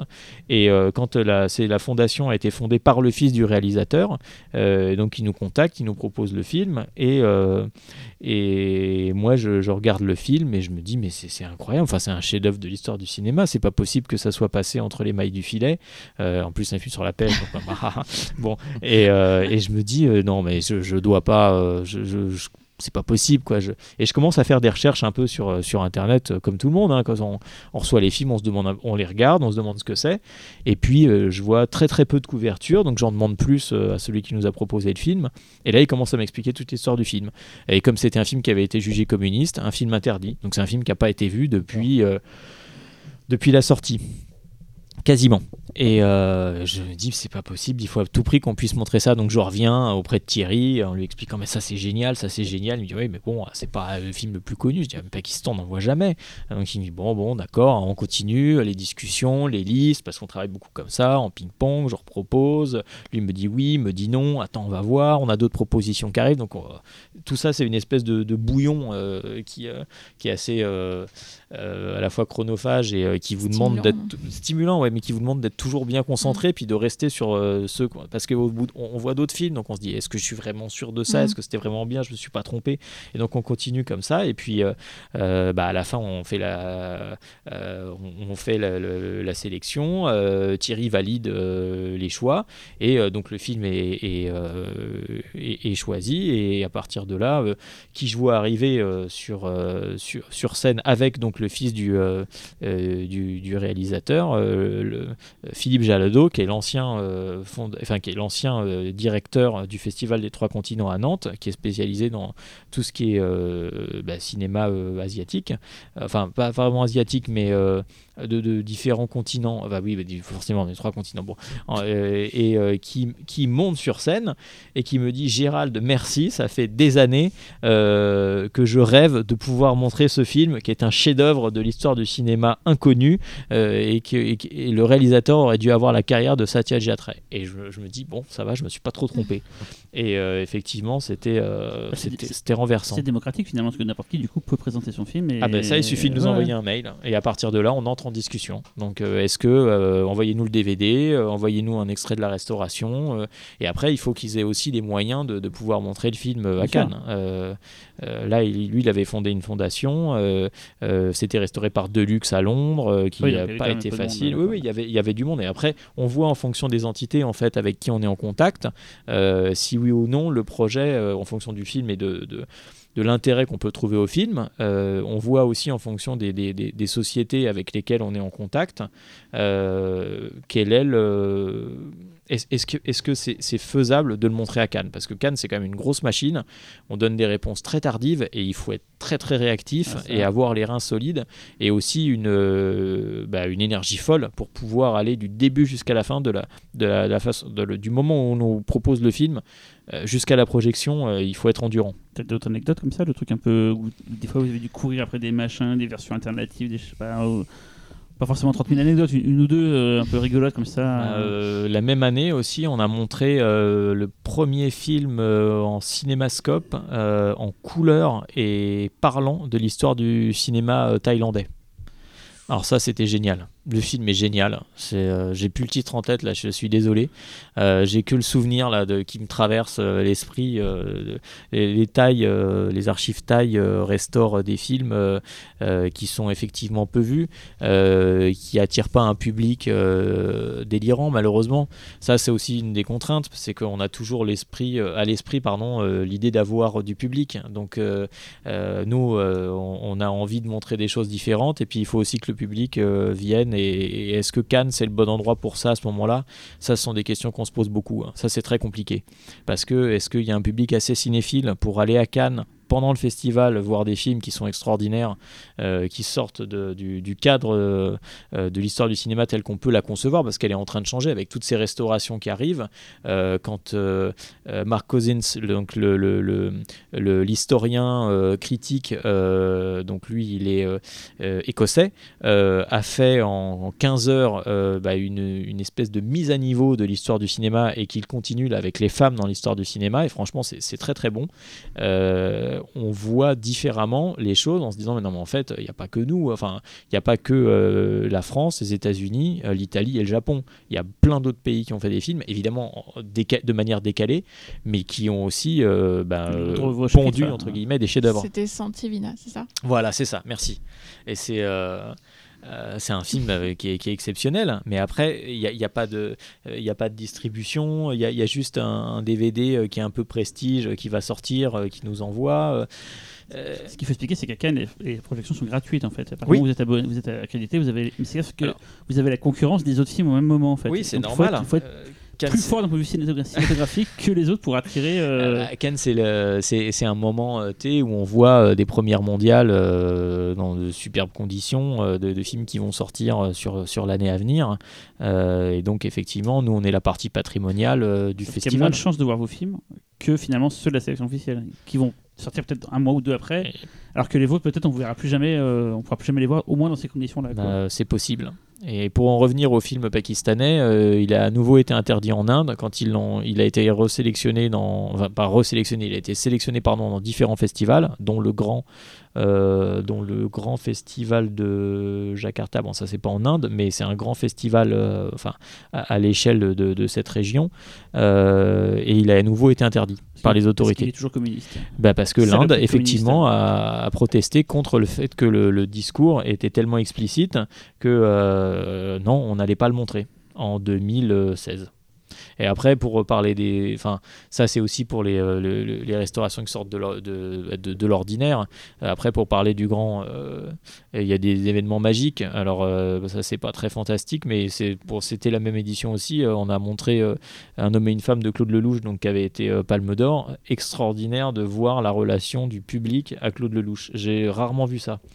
Et la même année, on a montré euh, Police fédérale Los Angeles, donc là Ah, qui voilà. est beaucoup Yeah. plus euh, dans notre esprit, euh, et avec Friedkin qui, euh, qui avait fait restaurer le film pour nous. C'est-à-dire que là, il avait les droits du film, euh, et quand on échange, euh, il me dit euh, qu'est- qu'est-ce que. Parce qu'il avait une, une masterclass de prévu, et il me dit euh, qu'est-ce qu'on pourrait faire d'autre? Ah bah, Je lui dis bah, est-ce que vous avez un film?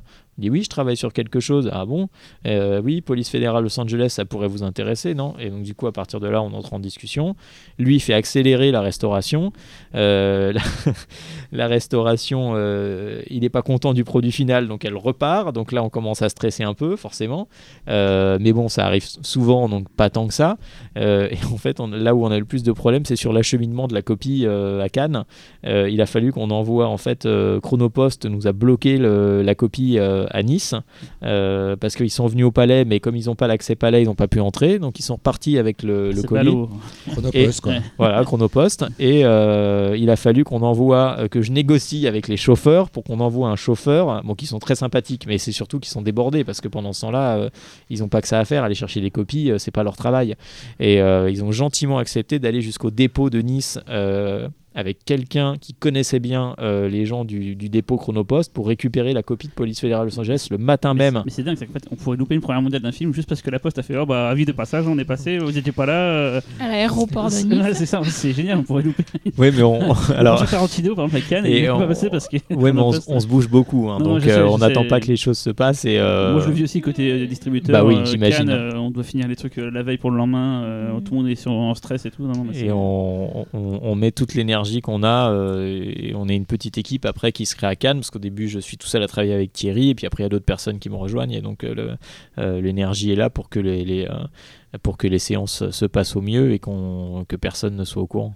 Tu avais mentionné tout à l'heure que tu travaillais aussi sur le marché du Mhm. film classique. Coup, Oui, alors. euh, c'est à Lyon, c'est à Lumière. Ah, voilà, au festival, dans le cadre du Festival Lumière, depuis 6 ans, euh, ça sera la septième édition donc, euh, euh, en 2019, on organise un marché international du film classique où euh, bah, de, de nombreux professionnels, alors là pour l'instant on en est à une 20, on doit être à 22 pays représentés, euh, viennent euh, bah, euh, assister à des conférences, faire du business, euh, faire du networking. Alors je suis désolé, ce sont des termes un peu barbares, c'est pas, pas très joli, mais Mais bon, c'est ça. hein, donc il faut, Oui, c'est euh, un, c'est un business, euh, il faut s'en rendre compte. euh, Il y a des enjeux, il y a des enjeux financiers. C'est pas parce qu'on est sur du patrimoine qu'on est avec des, bah, des laborantins qui rangent des DCP en les planquant. Non, le but c'est que les films soient vus. C'est-à-dire que après Cannes Classics, donc justement, tu, tu disais Cyril que euh, ça peut être dommage parce que, enfin, tu disais pas dommage, mais on- il, il arrive que parfois le film ne soit vu qu'une fois à cet endroit-là, à ce moment-là. Certes, mais le but, c'est que les films euh, soient vus après euh, en France, aux États-Unis. là, je vois par exemple, alors, je suis euh, très content, euh, je vois euh, Guerre et paix de, de euh, que Mosfilm nous avait présenté, qu'on a passé. Je pense que tu en avais parlé, Xavier, non? Une- un- je sais plus, c'est possible. je pense. C'est possible. et euh, on, a, on a montré le film euh, euh, dans une version restaurée 2K pour le coup, parce que euh, Mosfilm a un respect du, du film très très euh, euh, un peu dogmatique, mais qui est vraiment très plaisant, parce qu'on retrouve euh, là euh, pas l'aspect de la copie, mais on en est quand même assez proche. Ouais, Et le euh, film, bah, c'est un chef-d'œuvre. Enfin, c'est extraordinaire. Alors, je sais, j'ai l'air ridicule en disant ça. euh, On parle de chef-d'œuvre tout le temps, mais là, je vous assure qu'il y a des plans que vous euh, avez jamais vus, quoi. Il y a Il y a des- 4000 figurants. euh, il y, a, des- le il y a des champ, scènes de bataille extraordinaires. On est emporté. Si vous voulez voir un film qui peut enterrer euh, Le Seigneur of the des Rings, Anneaux, voilà, ouais. hein, tu vois, C'est bah, les voilà. Russes, ils l'ont fait bien avant vous. Voilà. c'est massif, c'est enterré. hein. Et euh, c'est il y a, il y a des, euh, de- de- des, euh, travelling euh, complètement dingues, des plans aériens, mais comme d'une fluidité, mais, mais enfin, on se demande comment ils ont fait, quoi. Et à la limite, on n'a pas envie de savoir parce que c'est tellement magique qu'on n'a pas envie d'aller au-delà. C'est ça qui est, qui est Et fort. D'ailleurs, je, je- je crois qu'il y a quelqu'un d'ailleurs qui avait essayé de, de recalculer avec l'inflation combien ça coûterait maintenant Ah oui. de refaire ce ouais. Film-là. ça a été pendant très longtemps et on n'arrive pas à, à savoir si c'est vrai ou pas parce que euh, apparemment euh, les chiffres n'étaient pas justes, c'est-à-dire qu'ils sont allés bien au-delà des chiffres qui ont été communiqués. Euh, ça a été le, plus, le film le plus cher de toute l'histoire du cinéma pendant longtemps et apparemment ça le serait toujours. Bon, et quand on voit le film, euh, Oui, euh, c'est extraordinaire. ça se voit. Et on, on a montré ce film, et là, j'ai, j'ai- et là il est passé donc, euh, eh ben, au, film, au Film Lincoln Center à New York, et euh, il est passé aussi au LACMA euh, à Los Angeles, trois soirs complets de suite. Bon, quand on voit ça, alors c'est pas nous, moi je suis pas Mosfilm, c'est pas moi qui ai décidé de la restauration. Tout ce que je vois, c'est que quand ça a commencé à Cannes Classics, ben je suis fier parce que je me dis que le travail qu'on fait euh, pour le, le- le- à la fois la redécouverte de certaines cinématographies comme euh, celle des pays de l'Est qui, a- qui était très forte à une époque et qu'on et qu'on qu'on a complètement perdu de vue parce que nous on a grandi dans un environnement très améri- américanisé. Moi le premier, hein. moi j'ai fait des études d'anglais, j'ai été assistant aux États-Unis, j'ai vécu à Sacramento. Bon, euh, voilà, mon histoire histoire personnelle me ramène, comme bon nombre d'entre nous ici, vers le cinéma américain quand je vois ces films, quand je vois, euh, euh, quand je vois les, films de euh, Miklo Jangcho, quand je vois les films de Peter Bakshaw, quand je vois du, cinéma tchèque, du cinéma polonais, je, tombe des nues. Quoi. Je me dis, mais c'est génial, il faut vraiment faire découvrir ces films. Mais après, il faut les accompagner. C'est-à-dire que moi, je me dis, ouais, mais si j'avais eu 18, 20, 15 ans, est-ce que c'est un cinéma qui m'aurait intéressé? Peut-être pas tout de suite, mais en tout cas, il faut l'expliquer, il faut le remettre en contexte, il faut les accompagner. Euh, et je pense que c'est ça qui est bien, c'est comme on a des présentations avec euh, bah, soit des restaurateurs, des, euh, acteurs qui sont encore en vie, des, bah, des, des, réalisateurs quand ils sont encore là c'est bien que cette énergie aussi soit véhiculée par, par les artistes pour qu'ils puissent donner l'envie de voir ces films. Parce que c'est pas facile à, vendre. Là, pour le coup, on revient sur l'aspect business du Festival Lumière. C'est quand même assez c'est quand même assez compliqué de, dire euh, bon bah vous allez vous éclater sur un film russe qui dure quasiment 3 heures et où vous avez des scènes de bataille extraordinaires qui vont vous mettre le Seigneur des Anneaux au plus bactère. On est là, on a 15 ans, on a envie de rigoler. Euh, sauf que quand on voit le film, euh, on ferme bien sa gueule.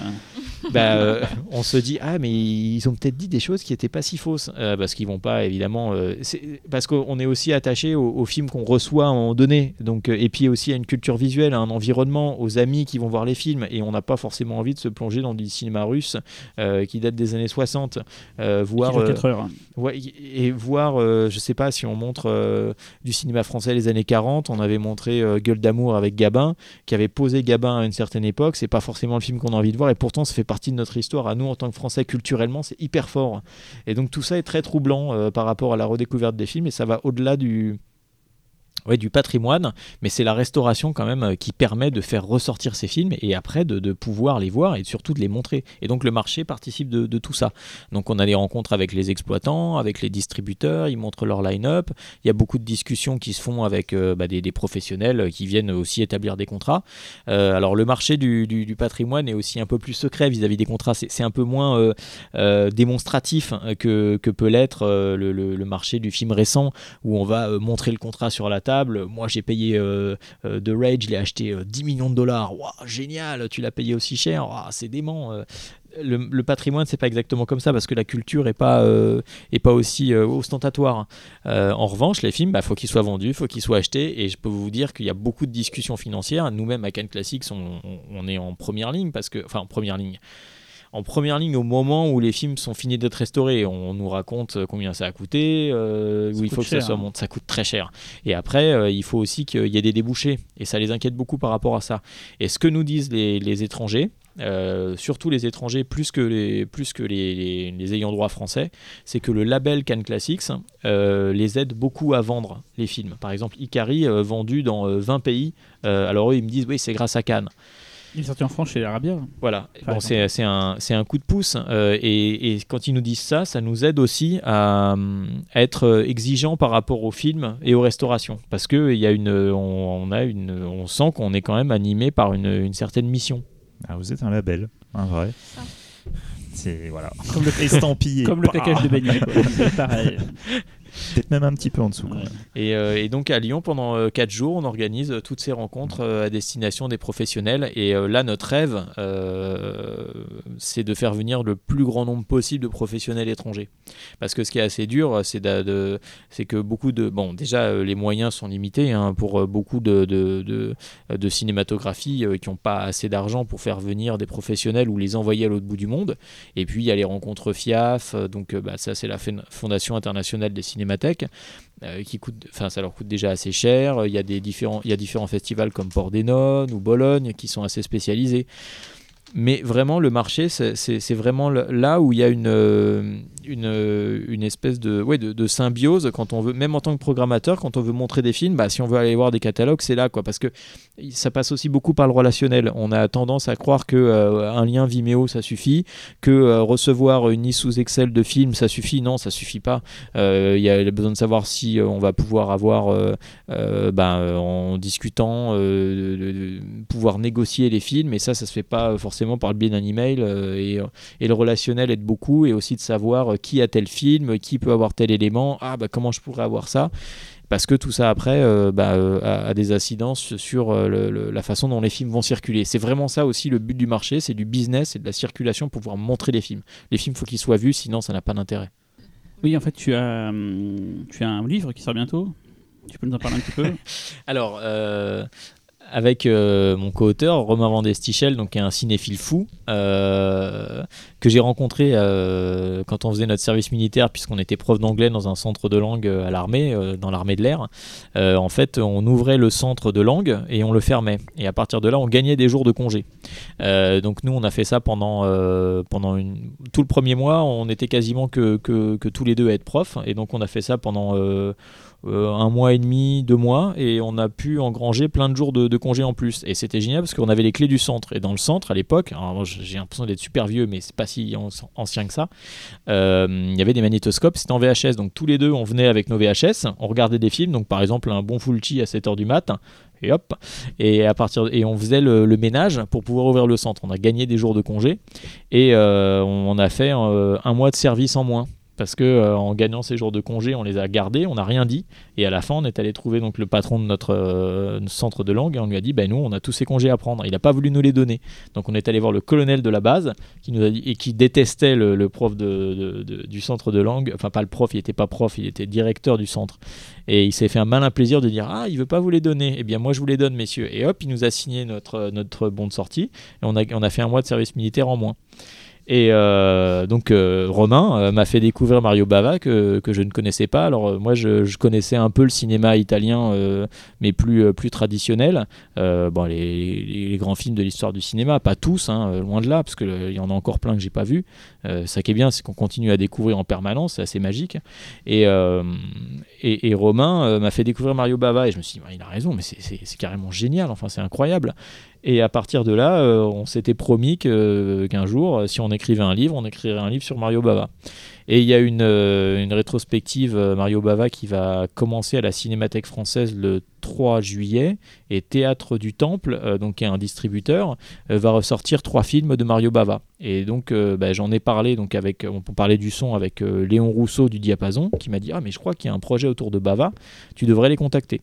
Et, euh, et donc à partir de là, ben, on leur a fait un, projet de, livre et on part sur euh, euh, alors à la fois toute la partie, toute une partie historique de remise en contexte sur bah, le, cinéma tel qu'il était après-guerre en Italie, la fréquentation, le nombre de salles, le- les différentes façons de voir les films qui va nous amener vers, euh, bah, euh, vers le, délitement du cinéma italien et la, télévision qui a tué hein, le, cinéma et qui a tué aussi un certain cinéma de genre en salle.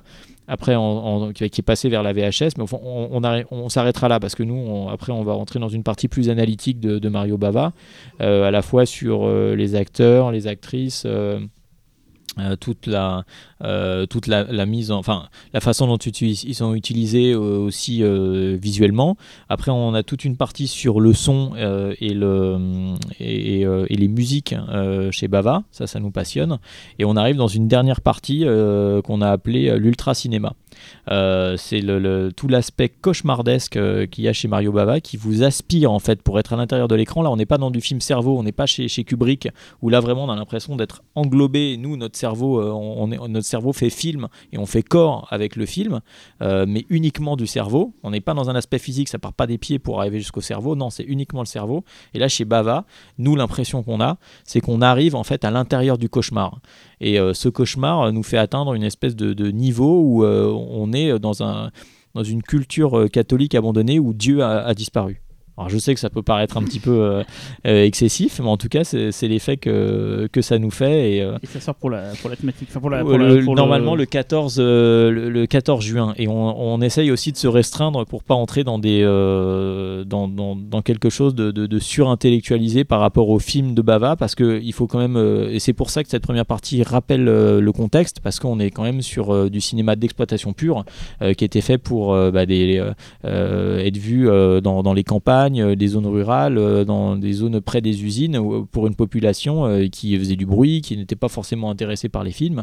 Mais l'impact que ça peut avoir à l'heure actuelle, nous, nous, nous chamboule. Et on a toute une, une magie de, l'image. Le livre, on, l'a appelé le magicien des couleurs. Parce que alors ma femme me disait, vous devriez l'appeler le sorcier des couleurs. Et je dis non, parce que c'est pas forcément.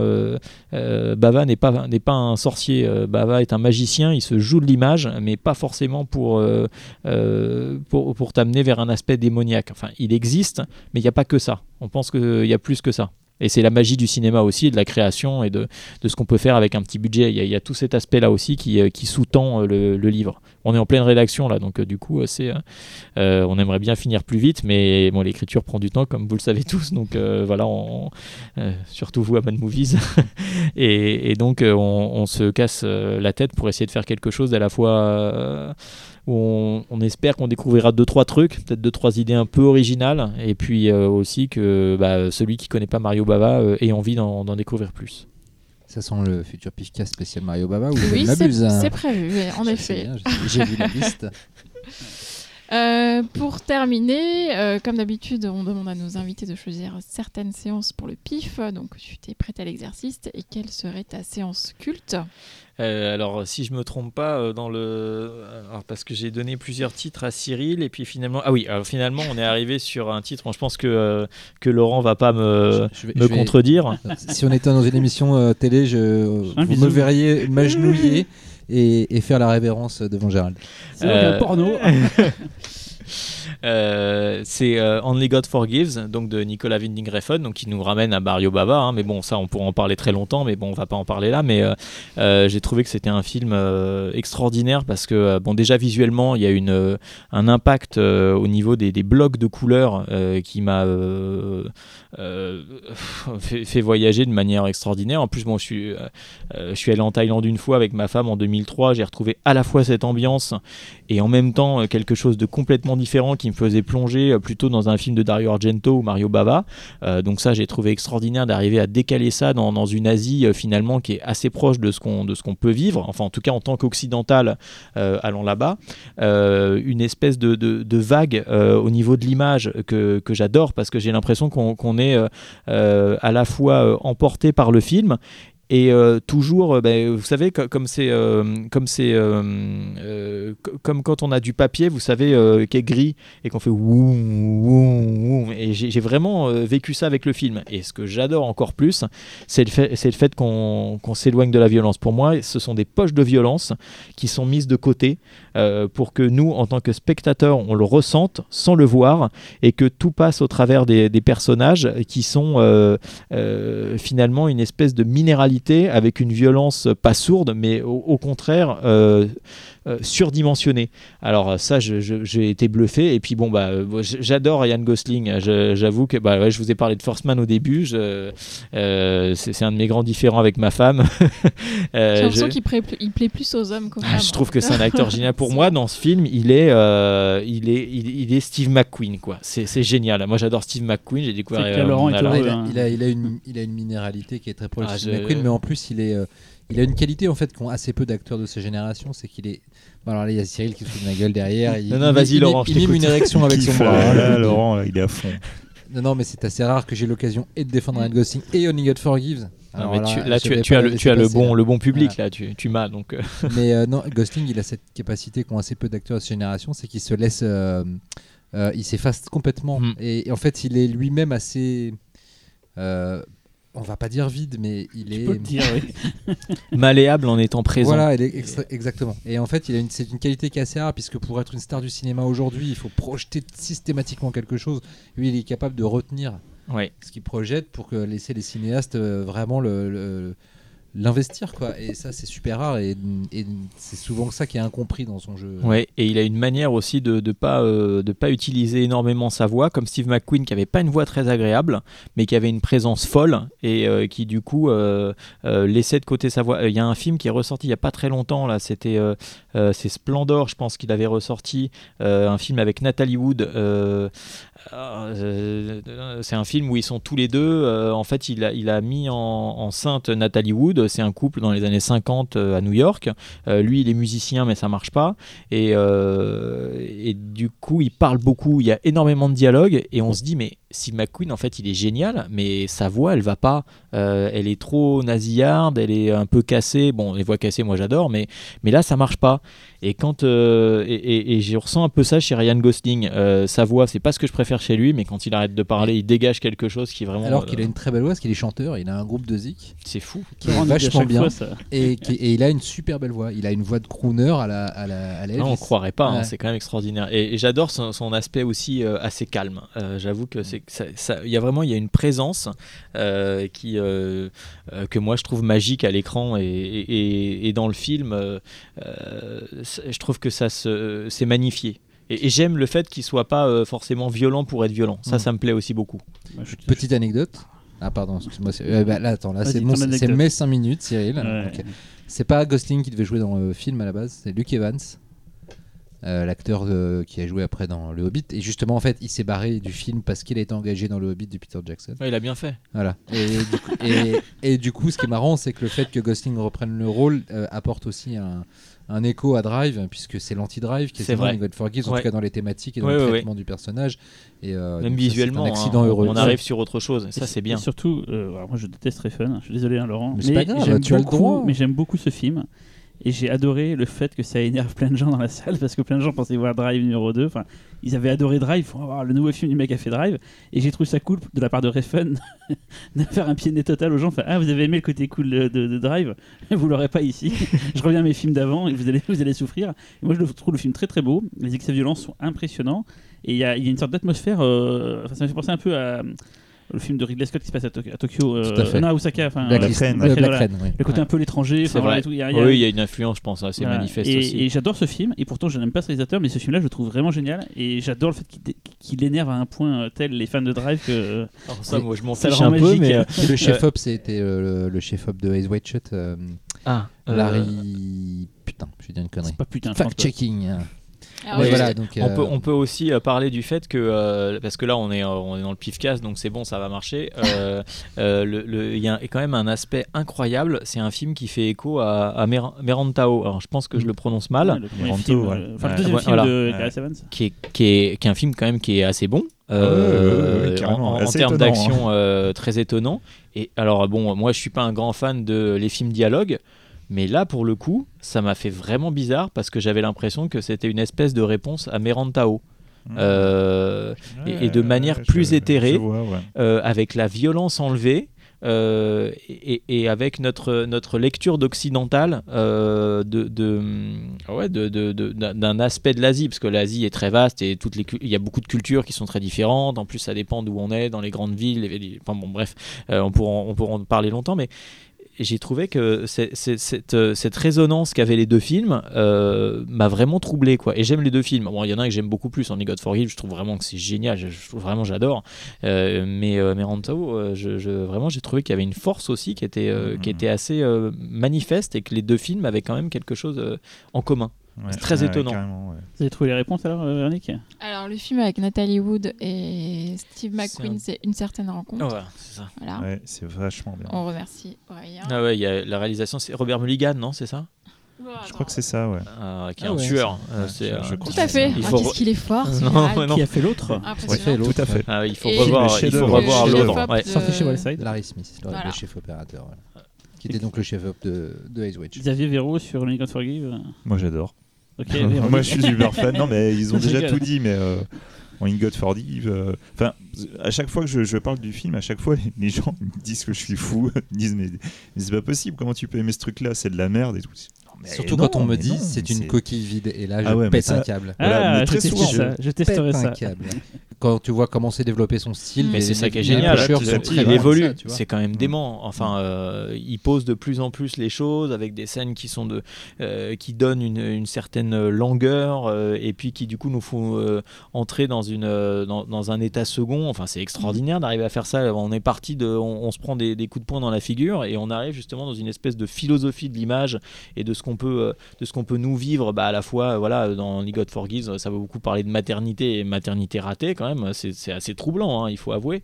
Et on arrive après euh, bah, euh, à, à toute cette euh, dans Neon Demon avec cette interprétation des, de- des jeunes filles, des jeunes mannequins, des mannequins qui sont de plus en plus jeunes. C'est hyper troublant quand même d'arriver à ça, mais c'est bien de- d'en parler parce que c'est vraiment quelque chose. Enfin, moi je suis contre, ça, ça m'horrifie toute cette, toute cette, la façon dont on traite les femmes dans cette, dans, dans, dans, dans- dans l'industrie de la mode et qui nous donne un aspect complètement décharné, désincarné de- des femmes me- me- m'énerve au plus haut point quoi. Et je trouve que c'est bien de, de lutter contre ça. Enfin moi je l'ai vécu comme ça en tout cas. Peut-être Oui, que c'est- c'est ma lecture personnelle. Non, non, c'est c'est une des c'est lectures. Et, euh, et en tout cas celle-là elle me plaît parce que c'est euh, il faut lutter contre ça. Non, mais euh, ça tombe bien que tu parles de Neon Demon parce que c'est euh, plus à ce film-là que, que je raccorde, je les raccorde les deux entre eux pour, Mm. pour moi. Oui, oui. c'est- Oui, Et euh, parce que ça, ouais, c'est ça, parce qu'en fait, proches. et ce, ce- ce que j'aime bien, c'est qu'en fait, il y a, ça a vraiment une proposition visuelle hyper forte qui fait que euh, quoi qu'il arrive, tu as un plaisir de cinéma en fait qui va au-delà de ce que ça peut raconter ou de la manière dont ça raconte. De toute manière, on fera un, on fera un pifta spécial Nicolas Winding Refn. tu Ah, bah, c'est ça, Euh, ça, je serais pas là, tiens. Euh, on passe à ta séance euh, jeunesse. Là, tu avais choisi. Ah bah ouais là, oui c'est on en- oui, oui c'est- j'ai choisi Superman de Richard Donner euh, qui est un film que j'ai vu avec euh, euh, donc avec mon père puisque comme je racontais juste avant qu'on commence le, le Pifcast euh, en fait mon père prenait souvent ses vendredis après-midi pour qu'on aille voir des films. Euh, donc euh, on, allait voir des films évidemment euh, de, euh, surtout des films de divertissement des films d'action euh, euh, parfois aussi des films un peu dérangeants. Et euh, Superman m'avait euh, euh, euh, aussi arraché le cœur. Vous allez croire que je suis une vraie Madeleine, mais euh, je pleure très, peu au cinéma, pas, très souvent, pas, du tout, même quasiment pas. Et euh, la scène avec, euh, je pense à celle-là, là maintenant, euh, où il quitte ses parents, euh, c'est assez extraordinaire. Euh, visuellement, c'est un film que je trouve euh, euh, incroyable, qui donne aussi une vision de l'Amérique. euh, euh, comme, bah, comme je vous l'ai dit, voilà, j'ai vécu un peu aux États-Unis et euh, le fait de voir les campagnes euh, aux États-Unis, c'est pas si courant. Et c'est euh, un pays, euh, c'est un, un pays de culture. hein. Il faut croire que, euh, il faut, enfin, il faut pas croire quoi. Il Les n'y a pas que les côtes qui Ouais, existent. il y a- il y a les côtes, mais après, quand on traverse les États-Unis, ce qu'on a fait plusieurs fois avec ma femme, c'est génial parce qu'on est dans la nature euh, la plus. Euh, C'est peut-être là que le pays est le plus beau en plus. ah bah c'est là que Ouais. c'est il est magnifique, ouais, c'est c'est incroyable et on est on, on entre dans une autre euh, dans une autre euh, atmosphère et, et de- en plus moi je suis citadin, je suis né à Paris et, et de voir euh, bah, du coup les euh, les, les, euh, le, euh, je sais pas pourquoi je vous parle d'agriculture alors qu'on parle de Superman mais c'est pas grave. Si, c'est important dans le Euh, film. c'est- c'est- oui c'est assez capital dans le la- film. il vit dans la campagne au début, Et après, il est déplacé dans la ville et du coup, il amène aussi quelque chose, euh, mais comme bon nombre d'Américains aussi qui sont pas, qui n'ont pas grandi dans une espèce de, stress new-yorkais comme nous, on a pu grandir à Paris où c'est dur hein, quand même. hein. Il faut euh, à 10 ans, tu as des pervers sexuels à la sortie de l'école, euh, on t'apprend des codes où tu as intérêt à être réactif, mon coco, parce que quand tu prends le métro à 9 ans comme moi, bah, tu, tu rencontres des mecs qui sont pas toujours très cool. Euh, bon, bah, tu as intérêt à être réactif. Et quand tu vois ça déplacé avec le côté un peu goody-goody euh, de Christopher Reeves, euh, finalement, tu, tu peux relier ça à la fois à ton histoire et, et à quelque chose de plus universel. Et puis, on n'avait jamais vu un mec voler pareil, quoi. C'est quand même extraordinaire. La photo est démente, mais vraiment démente, quoi. Et puis, euh, de voir Marlon Brando, qui est son père, un très imposant. au début, bah, quand on va voir ça, on va voir un film comme ça avec son papa, euh, forcément, on est troublé, quoi, par cette... l'abandon de la famille, quoi. C'est quand même hyper dur de voir ça, quoi. Toi, t'as- t'as- Moi, je sais pas, j'ai c'est ce que je disais à Laurent avant. Je pense que je l'ai revu dans une, euh, dans une, une ressortie pendant l'été parce que beaucoup de films ressortaient, soit des gros films, soit des films de patrimoine ressortaient l'été très fréquemment. Et euh, je pense d'avoir vu quand j'avais euh, non pas 4 ans, parce que je suis né en 75, mais probablement euh, en 81 ou 82. Donc je vais avoir 6-7 ans. Et euh, tout ça est très très troublant et on est quand même euh, marqué par. euh, bah, voilà, ce qui me fait plaisir, c'est qu'il y a une vraie, euh, euh, exigence du film, euh, du film de divertissement. Et ça, c'est génial. Parce que souvent, moi, quand je vois, là, je vois les, derniers euh, Avengers, mais moi, je, je, je connecte pas. Quoi. Je, vois euh, des, grosses scènes d'action qui n'en sont pas. Je vois des personnages qui n'existent pas. Euh, moi, je vois Lois Lane. Elle est géniale. Elle fume. euh, c'est une femme forte. euh, elle, a, elle a de l'énergie. Elle a du dynamisme. Lui, il est un peu, il est un peu, il est un peu neuneux. Mais en même temps, il est marrant quand même pour moi, les personnages, ils existent. Quoi. Ils sont là, ils sont, ils, sont, ils sont dans la vie, ils bossent. Bah, L'autre, il vend ses photos, ça rapporte pas un copec. Bah ouais, ça marche parce que dans la vie, quand on discute avec ses parents, ils bossent, ben, ils n'ont pas toujours de l'argent pour les cadeaux. Ou pour payer les, les factures en fin de mois, Mm. ben, on relie à tout ça. Et, et à côté de ça, on est dans un film magique avec, euh, bah, avec un héros euh, qui vous transcende. Quoi. Et ça, c'est vraiment extraordinaire. Ouais, en grande partie aussi à cause de l'acteur qui était. euh, Ouais, génial. Et c'est un, phénoménal. c'est un C'est- super acteur de toute façon. Déjà de base, c'est un super acteur, mais lui, il restera Très pour mauvais, sur les, toujours très le mauvais, meilleur euh, Superman. Très mauvais sur les chevaux, mais très très bon acteur. Oh. Et voilà, enfin, Superman, jamais de la vie on pourra l'oublier. Non, c'est- c'est c'est- lui. ouais, c'est ouais. juste lui. C'est quoi. lui, c'est c'est une incarnation de, de- de- bah, de- de- d'un héros de BD. C'est quand même extraordinaire d'arriver à faire ça. Mhm. Comme Wolverine. Oui, c'est vrai. C'est vrai. Je tiens à signaler que maintenant on déteste tous Cyril. Mm. Moi, j'aime pas trop. Mais non, il est Non, sympathique. mais Shame. non. Shame. Moi, j'aime pas trop, j'aime pas Non, mais trop le Superman de Donner. moi, Ce qui, est, je ce trouve, qui est bien, euh, c'est d'avoir des goûts variés. Sinon, ça serait Ouais. triste. Je trouve le film a plein de qualités. Moi, j'ai découvert trop tard. En fait, j'aurais dû le découvrir enfant, comme parce que finalement, c'est ton film pour enfants d'ailleurs. Bah oui, oui, c'est comme ça que le. Et l'aurais dû découvrir enfant parce que le découvrir adulte, je trouve que ça, ça a perdu pas mal. Je vois à peu près tout ce que vous avez aimé. Je vois les, la musique, on en a pas parlé, mais la musique Ah ouais. est mortelle. Je vois la photo, elle est il très belle décolle, photo. Le, générique. euh, Mais tu- Mais je. Quand t'es enfant et que tu vois ça pour la première Ouais. fois, c'est tu t'es transporté, c'est extraordinaire quoi. mais j'accroche pas plus que ça. J'ai jamais Mais trop mais c'est que. T'as vu quoi Quelle version de Superman en premier du coup, toi? Ou ou est-ce que c'est Ah, tu celle-ci, mais tu l'as euh, vu tard Je l'ai vu tard, j'ai dû voir à plus d'un temps quoi. euh, D'accord. Et donc du coup, t'avais pas vu d'autres euh, Superman J'avais avant, vu euh, Le 4. euh, non, j'ai vu aucun des, des autres. J'ai pas vu produits par la Canon. Non, mais j'ai, j'ai- je crois que j'ai même pas vu. Attends, il y a eu. euh, j'ai peut-être vu, j'ai peut-être vu celui de Brian Singer avant euh, Mhm, ouais. le Donner en plus. C'est pour vous dire à quel point. C'est celui qui te fait apprécier le 4 en fait, le Singer. En fait, j'aime pas ce personnage. Donc de toute façon, je n'étais pas fait pour l'aimer de toute façon ce film. Mais, Alors, mais je vois par contre, je vois très bien le côté pour enfants, euh, euh, la découverte. qu'on le voit beaucoup enfant dans le film. Le, le Superman est enfant une bonne partie du début du film. Après, il grandit. Mais je vois très bien ce, ce côté un petit peu euh, Mhm. euh, film initiatique pour les gosses quoi. avec curiosité, qu'est-ce que t'as pensé du, du Zack Snyder, Man of Steel? Ennui poli. non, j'ai j'ai pas, j'ai pas, j'ai pas, je me suis pas accroché du tout euh, au personnage. J'ai trouvé que bon, évidemment, on vient, on a, nous, on a vu le film euh, à sa sortie quasiment. Donc du coup, on voit ça, on se dit bon, est-ce que euh, on, on se relie pas trop au film? Et je me dis ouais, si je l'avais vu que, à l'âge de 8-10 ans, est-ce que j'aimerais autant? Je pense pas. Il y a un côté froid euh, que j'aime pas trop dans la photo. Euh, moi, je sais pas, mais euh, quand il y a le, le- le soleil éclatant sur, euh, sur l'Amérique, ça m'émeut, quoi. Je j'y peux rien, mais c'est comme quand on va. Euh, là, par contre, j'ai pleuré. C'est-à-dire que la première fois que je suis allé à Zabriskie Point, euh, j'ai vu le soleil se coucher sur les, euh, euh, sur les roches, et, euh, et là, j'ai pleuré. Mm. J'ai trouvé que c'était extraordinaire. Et je me suis dit, ah, finalement, je suis beaucoup plus nature que ce que je pouvais euh, croire. Je suis humain. Ça m'a fait ça à la vallée du diable. Ah ouais, bah, c'est. Et, et Véro, c'est Superman? Je suis un peu comme toi, Cyril. C'est un personnage euh, auquel j'adhère pas trop et du coup j'ai du mal avec toutes ces, ces itérations. ouais. Zéro, fais gaffe, je vais te lancer un dragibus. Vas-y, je la, je l'avalerai. Euh, ta séance interdite. Ah oui, alors c'est euh, The Raid 2. Mhm. euh, Berental. Euh, alors, euh, c'est- c'est- on n'est pas nombreux à être euh, allés le voir en salle. hein. Je pense que ça n'a pas trop marché. Cyril, tu peux. Ah non, ça a été un bide. Je savais même pas que c'était sorti en Ah, salle. non. Voilà. Si, Si, c'est sorti si, l'été mais euh, c'est- 2014. Comme beaucoup de films asiatiques, ça a été piraté avant. Ouais, c'est sorti avant. Couverture, Voilà. couverture de Mad Movies. Ouais. Ouais. Euh, alors, je trouve que c'est un film euh, effectivement euh, sous, enfin euh, mal considéré. Euh, alors, moi, j'ai eu l'impression de voir euh, euh, le, Parrain 2. Euh, euh, pour moi, ça m'a semblé extraordinaire. J'ai vu ça. déjà, je me suis dit, voilà. Alors, mon mois de Raid, j'ai bien aimé. The Raid, voilà, pour prononcer un peu mieux. J'ai bien aimé.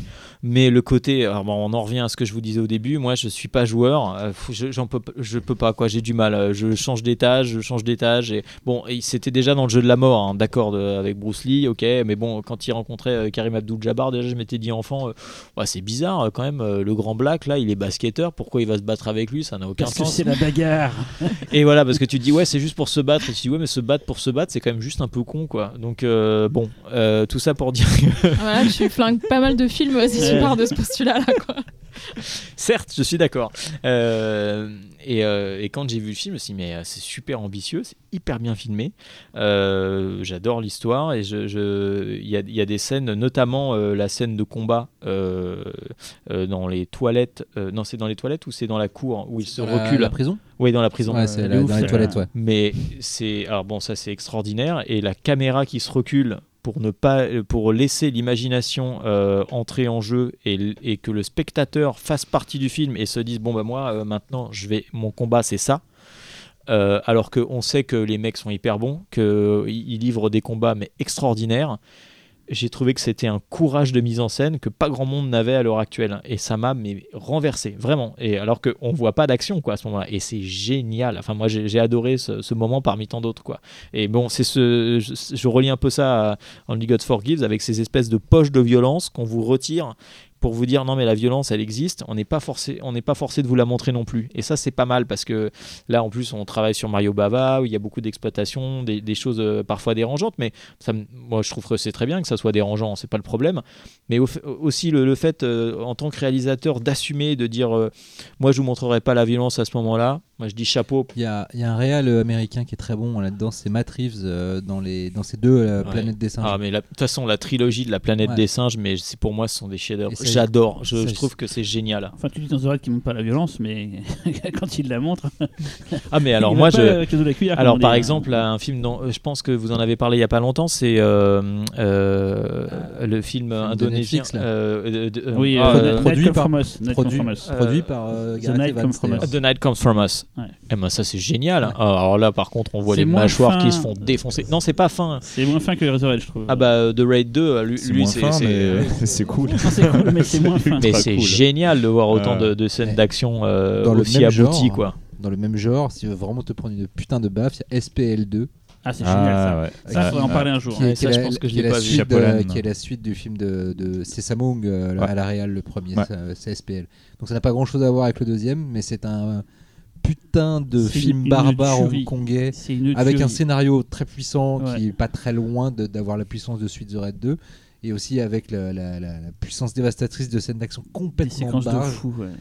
Et, le scénario est vachement intelligent. hein. Ouais, ouais, ouais, Euh, ouais, non, vraiment. Bon bah donc si on doit recommander Et un film là SPL3, au- c'est nul, par contre. au- au- Il y a eu un 3 aux Ouais, auditeurs du Pifcast, euh, euh, bah, je, je vous conseille vraiment de, de voir ce film. Il est chez, édité par euh, Lequel, euh, de, de Raid 2. C'est chez, chez Wellside, ouais, c'est Bah, euh, Jokers. donc, euh, euh, en plus, vous euh, faites travailler Cyril, donc allez-y. J'ai même bossé, c'est même le, quand je suis arrivé chez Wellside, c'est le premier truc sur lequel j'ai bossé. Je peux dire que j'étais content. hein. Bah, tu lui as pas porté de bonheur, voir- hein, voir- non, mais pour la vidéo, j'ai bossé pour la vidéo, mais de recevoir les scènes coupées et tout, les bonus, j'étais trop Ouais, c'est assez euh. magique. hein. Mais, mais pour dire juste, moi, moi je préfère The Red 1 pour le côté ramassé du film, le Ouais, côté bah, je euh, comprends. plus efficace. Mais les séquences du 2, il n'y a pas l'équivalent dans le 1, il y a des séquences de combat, mais juste que. Enfin, il y a même la séquence de la poursuite en bagnole. hein, Ah, quand c'est on voit, un quand on voit Mais le making-of avec le gars déguisé. c'est démentiel. T'as vu le- making-of non, non, j'ai pas vu le déguisé- making of, non. un gars déguisé en fauteuil. en fait, la caméra, on arrive, il y a un mec qui tient la caméra, qui Bah s'approche de la c'est fenêtre, ce que je et me suis dit, et le mec qui est déguisé en fauteuil, d'un coup prend la caméra, on voit que c'est un mec en fait qui a une sorte d'appui-tête sur la tronche et, tout, et qui prend la caméra, qui la passe. Et après, t'as le mec fou. accroché à la voiture. Ouais. C'est-à-dire qu'en fait, la, voiture, la caméra, elle rentre dedans, donc t'as le mec qui l'amène. T'as celui dans la voiture qui la prend. Et après, tu t'aperçois qu'il y a un mec qui est accroché sur le bas de caisse dehors Max, de la euh. voiture alors qu'elle roule Ouais. à l'extérieur Pour la prendre. récupère tu vois, derrière. On n'a pas de synthèse, mais on fait beaucoup mieux que les Mais c'est mieux. Enfin, c'est le- même tout simplement les 30 dernières minutes du film, Oh. c'est c'est un truc de dingue. c'est de la dingue. prison dingue, aussi, non, enfin, mais- tout est. Il y a, y un nombre de et puis euh, les, les scènes d'affrontement euh, en, en tant que euh, bah, euh, tous les rapports politico financiers mafieux sont géniaux aussi quoi Mhm. avec le père qui écrase son fils c'est d'une violence quand même assez assourdissante hein. et j'ai l'impression que je parle tout le temps de, de père hein. c'est terrible hein.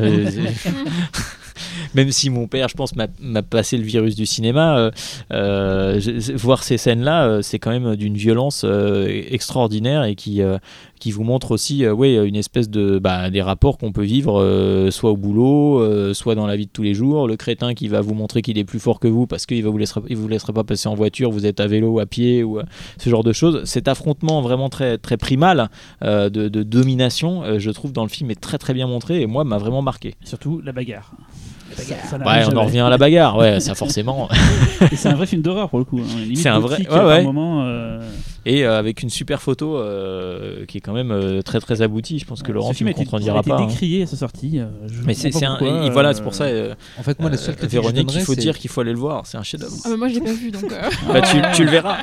je trouve verras. presque trop ambitieux narrativement. Voilà, c'est-à-dire que parfois, je, je trouve qu'il n'a pas toujours dramatiquement la maîtrise nécessaire pour suivre toutes les toutes les ambitions euh, Vaut mieux scénaristiques. pêcher comme ça par excès de, de, de faire trop bien Mais je suis complètement que de faire d'accord. trop pourri. Je suis en fait. complètement Euh, Ouais, d'accord. mais il a, il a de l'ambition là, son dernier film là qui est passé sur Netflix. euh, Apostol. Qu'est-ce que vous en avez pensé? Vous en avez parlé dans le Ouais, PIF on Je me souviens plus je crois, si. non On m'a toujours pas vu, non? Non, je l'ai vu à a pas parlé. CGS, moi j'ai vu en On en a salle. pas parlé. Bon bah alors je, je vu, dis rien, je euh, vous laisse je euh, vous je sais en parlerai sûrement une autre fois. Enfin, Ça vaut le coup d'œil.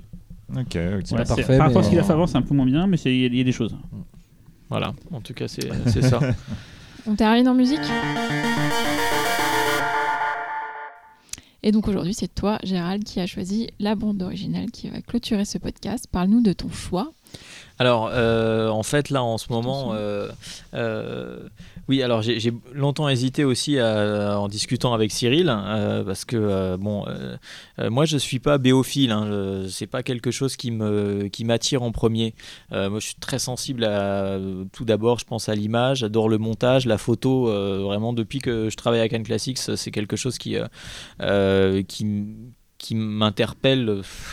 Pas un très beau mot, mais bon, de, plus en plus, parce qu'effectivement, avec les restaurations, on entre dans un autre aspect du cinéma auquel j'étais beaucoup moins sensible, je l'avoue. Et, euh, pour euh, les, musiques de films, moi, c'est pas mon, c'est pas ma passion première. Euh, mais depuis euh, pas mal de temps, de- depuis que je travaille aussi à Cannes Classics, on montre du cinéma italien. Je me dis, ah, quand même, il y a beaucoup de choses. Et, là, du coup, j'ai choisi une musique de, Nino Rota, qui est Fellini, qui est, oui, c'est la, c'est la BO de Casanova de, Fellini, c'est ça, parce que je voulais être sûr de pas me tromper, et je me trompe évidemment, puisque Fellini, à partir d'un moment, faisait, bah, comme a fait Carpenter, mettait euh, son, accolait son nom euh, au film Roma euh, di Fellini.